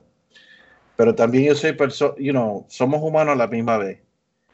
Yo no puedo creer que la gente se van a molestar de que Sammy Guevara lo duró un poquito menos de un mes por un comentario y ustedes ponen a Velveteen Dream como que nosotros no sabemos nada de lo que este tipo, eh, eh, las alegaciones fuertísimas que le están poniendo a este luchador. Yo vi, yo vi los textos. Mano, yo me disgusté cuando yo salí y vi a Velveteen Dream. Te voy a ser honesto, yo normalmente trato de ver la NXT y a AEW a la misma vez. Um, cuando yo vi eso, yo cambié la televisión, no lo puse para atrás, no estoy interesado en el Velveteen Dream. Eh, para mí eso es pura ignorancia y pura falta de respeto a las víctimas Um, yo no estoy diciendo que el tipo lo ha hecho o no, porque todo el mundo es inocente hasta, hasta innocent until proven guilty. Pero yo para mí esto fue una empresa pública que ignoró ale- alegaciones y ni siquiera han dicho nada. Mientras tanto, Austin Theory no se ve tampoco. Entonces, Austin Theory no se puede ver. Y tú me vas a decir a mí que la alegación de Austin Theory fue peor la de Velveteen. No. Two thumbs down. De hecho, vi mucho backlash en, las- en las redes, porque la- todos pensamos de, no todos, la Yeah. mayoría, La pensamos mayoría, de esa forma, siempre hay los atorrantes. Eh, eh, Peyo, algo que quieras comentar de este regreso sorpresivo y la hipocresía de mucha gente. Eh, Velvet in Dream no debe estar en la lucha libre. Ya. Ujú. ¿Sabe? No es porque, no es lo mismo. Y lo que dice Luisito, él tiene mucha razón. Sammy Guevara dijo algo, simplemente lo dijo. Tú puedes decir muchas cosas, hay muchas cosas que tú dices que no necesariamente you mean them, but you Y say them. cuando eres joven. Exacto, y estúpido. Eres, cuando tú eres joven y tonto, tú dices muchas cosas que después tú dices, Dios mío, yo dije eso. Ok, no es lo mismo que las alegaciones con pruebas que hay contra Velvet in Dream. que estos ojitos han visto. Yo lo he visto también. O sea, no es lo mismo nunca. Y esto demuestra la calidad de, de- de compañía que es la WWE. Que no solamente lo traen de vuelta, sino que lo ponen nuevamente en una posición prominente. Una cosa es tratar de crear controversia para, para que la gente hable de tu producto y otra cosa es ser una basura basurín y traer a una persona que no merece estar en la televisión. Yo que no veo NXT, imagínate. Menos lo voy a ver, menos lo voy Yo no quiero ver a este tipo en mi televisión. Este tipo es un pedófilo. ¿Sabes? No. Nah. Bueno, si no hay nada, nada más, eh, aclárenme, pero por lo menos eso fue todo de NXT. Eh, algo que se me haya quedado de esta semana en la lucha, mis hermanos. Mira, eh, que yo estoy tan feliz, pero hay que mencionarlo, aunque no nos gusta ninguno para nada.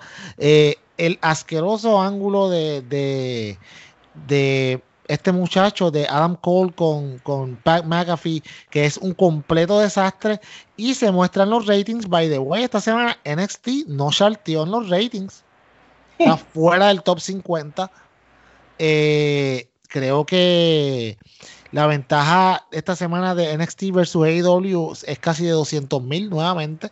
Ujú. So, eh, no, mano, le está saliendo el tiro por la culata. Eh, traer a Pat McAfee para ratings es un desastre. ¿Sabes? Todo este drama es por nada. Eh, qué clase de basura, de verdad. Po- me da una lástima de Adam Cole, mano. Esto es lo que le espera en el main roster, de verdad.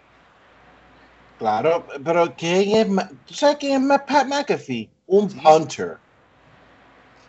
Lo único que hace es patear la bola, mano. Come on. Oh, Basura. N- NFL great Pat McAfee. Bueno, pero tú sabes, tú sabes cuál es la misión cumplida. Que Triple H aseguró varias entrevistas en ESPN. él le encanta salir en ESPN. Triple H, por favor. You, you know, I don't know. Ese es otro que quiere ser como Vince McMahon. No creo que nunca lo va a hacer ni en el prime de él. Eh, en este momento particular, yo creo que ya, como yo dije anteriormente, para mí no hay una guerra de los miércoles. No lo hay. Si vas a hablar de, lo- de, de los ratings, no lo hay. Porque tras que el total viewership son 200 mil dólares, este, de 200 mil dólares que es eso.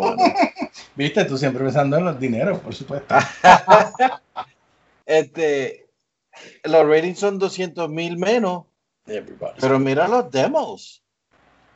Si vamos a hablar de los demos, los demos, eh, AEW estaba en el número 9 y NXT estaba en el número 67. Salsa. Yeah, that's awful. No solamente, no es eso. Eh, AEW está en número 9 cuando regresó la NBA y regresó la MLB. Más la noticia de, el de hockey la- también. el hockey también y la noticia de la, del pick de vicepresidente eh, de los Estados Unidos por el Partido ya. Demócrata, que todo eso a la, no- a la gente a, a moverse y con todo y eso, AEW queda nuevamente en top 10 en la televisión el miércoles. Y la gente Recuerda, criticando. Nunca olvidemos que el gol de, de views que tenían los ejecutivos de TNT para AEW eran 600 mil. No, no, no eran 600 mil, eran 450 mil. Como mucho. están So- duplicando la- el gol. están duplicando el goal y el y ¿sabes? una por, por la ok un poquito y ya está ya estamos terminando pero tengo que decirlo un poquito de, escuelita aquí una si una compañía nueva en- no llevan tres meses en televisión y automáticamente te renuevan un contrato por cuatro años los, te- lo- lo- pues, los ejecutivos de televisión saben lo que están haciendo. Ellos no son bobos. Aquí no estamos hablando de 100 ni 200 pesos. Estamos hablando de millones y millones de dólares. Ellos no te van a renovar el contrato si ellos no ven que a largo plazo tú le vas a dar, te van a sacar mucho más de lo que te están dando, porque no es negocio. Es sencillo. Bueno, y en esa nota vamos a terminar en esta noche, mi gente. Hemos hablado mucha lucha hoy y yo sé, espero que nuestros fanáticos se hayan agradado en nuestro comentario, resumen. Eh, gracias a ustedes, muchachos, por siempre dar el tiempo. Doy el recordatorio.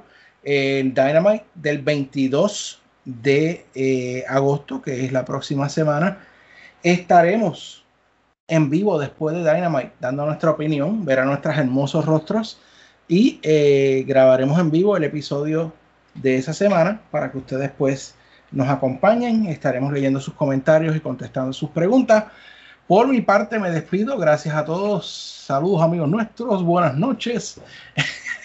que la pasen bien esta semana. Llévatelo pasó- viento. Le paso a Luisito y que Luisito le pase a Peyor para que Peyor lo cierre. Gracias por estar con nosotros, como siempre. Síguenos en las redes sociales.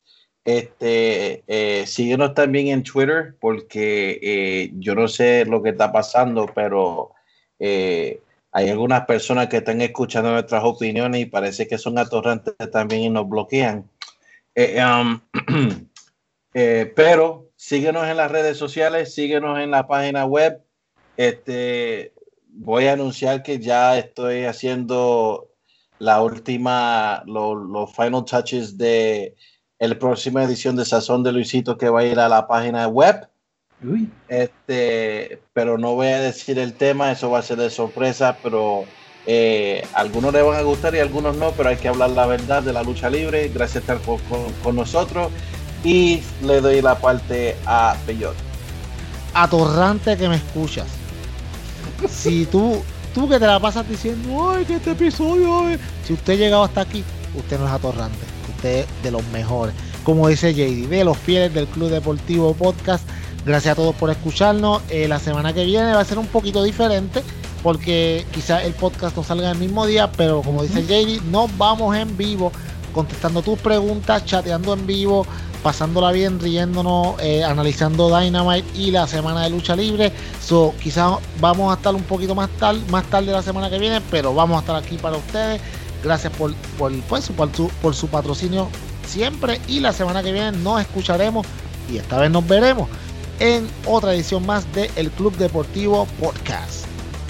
yes.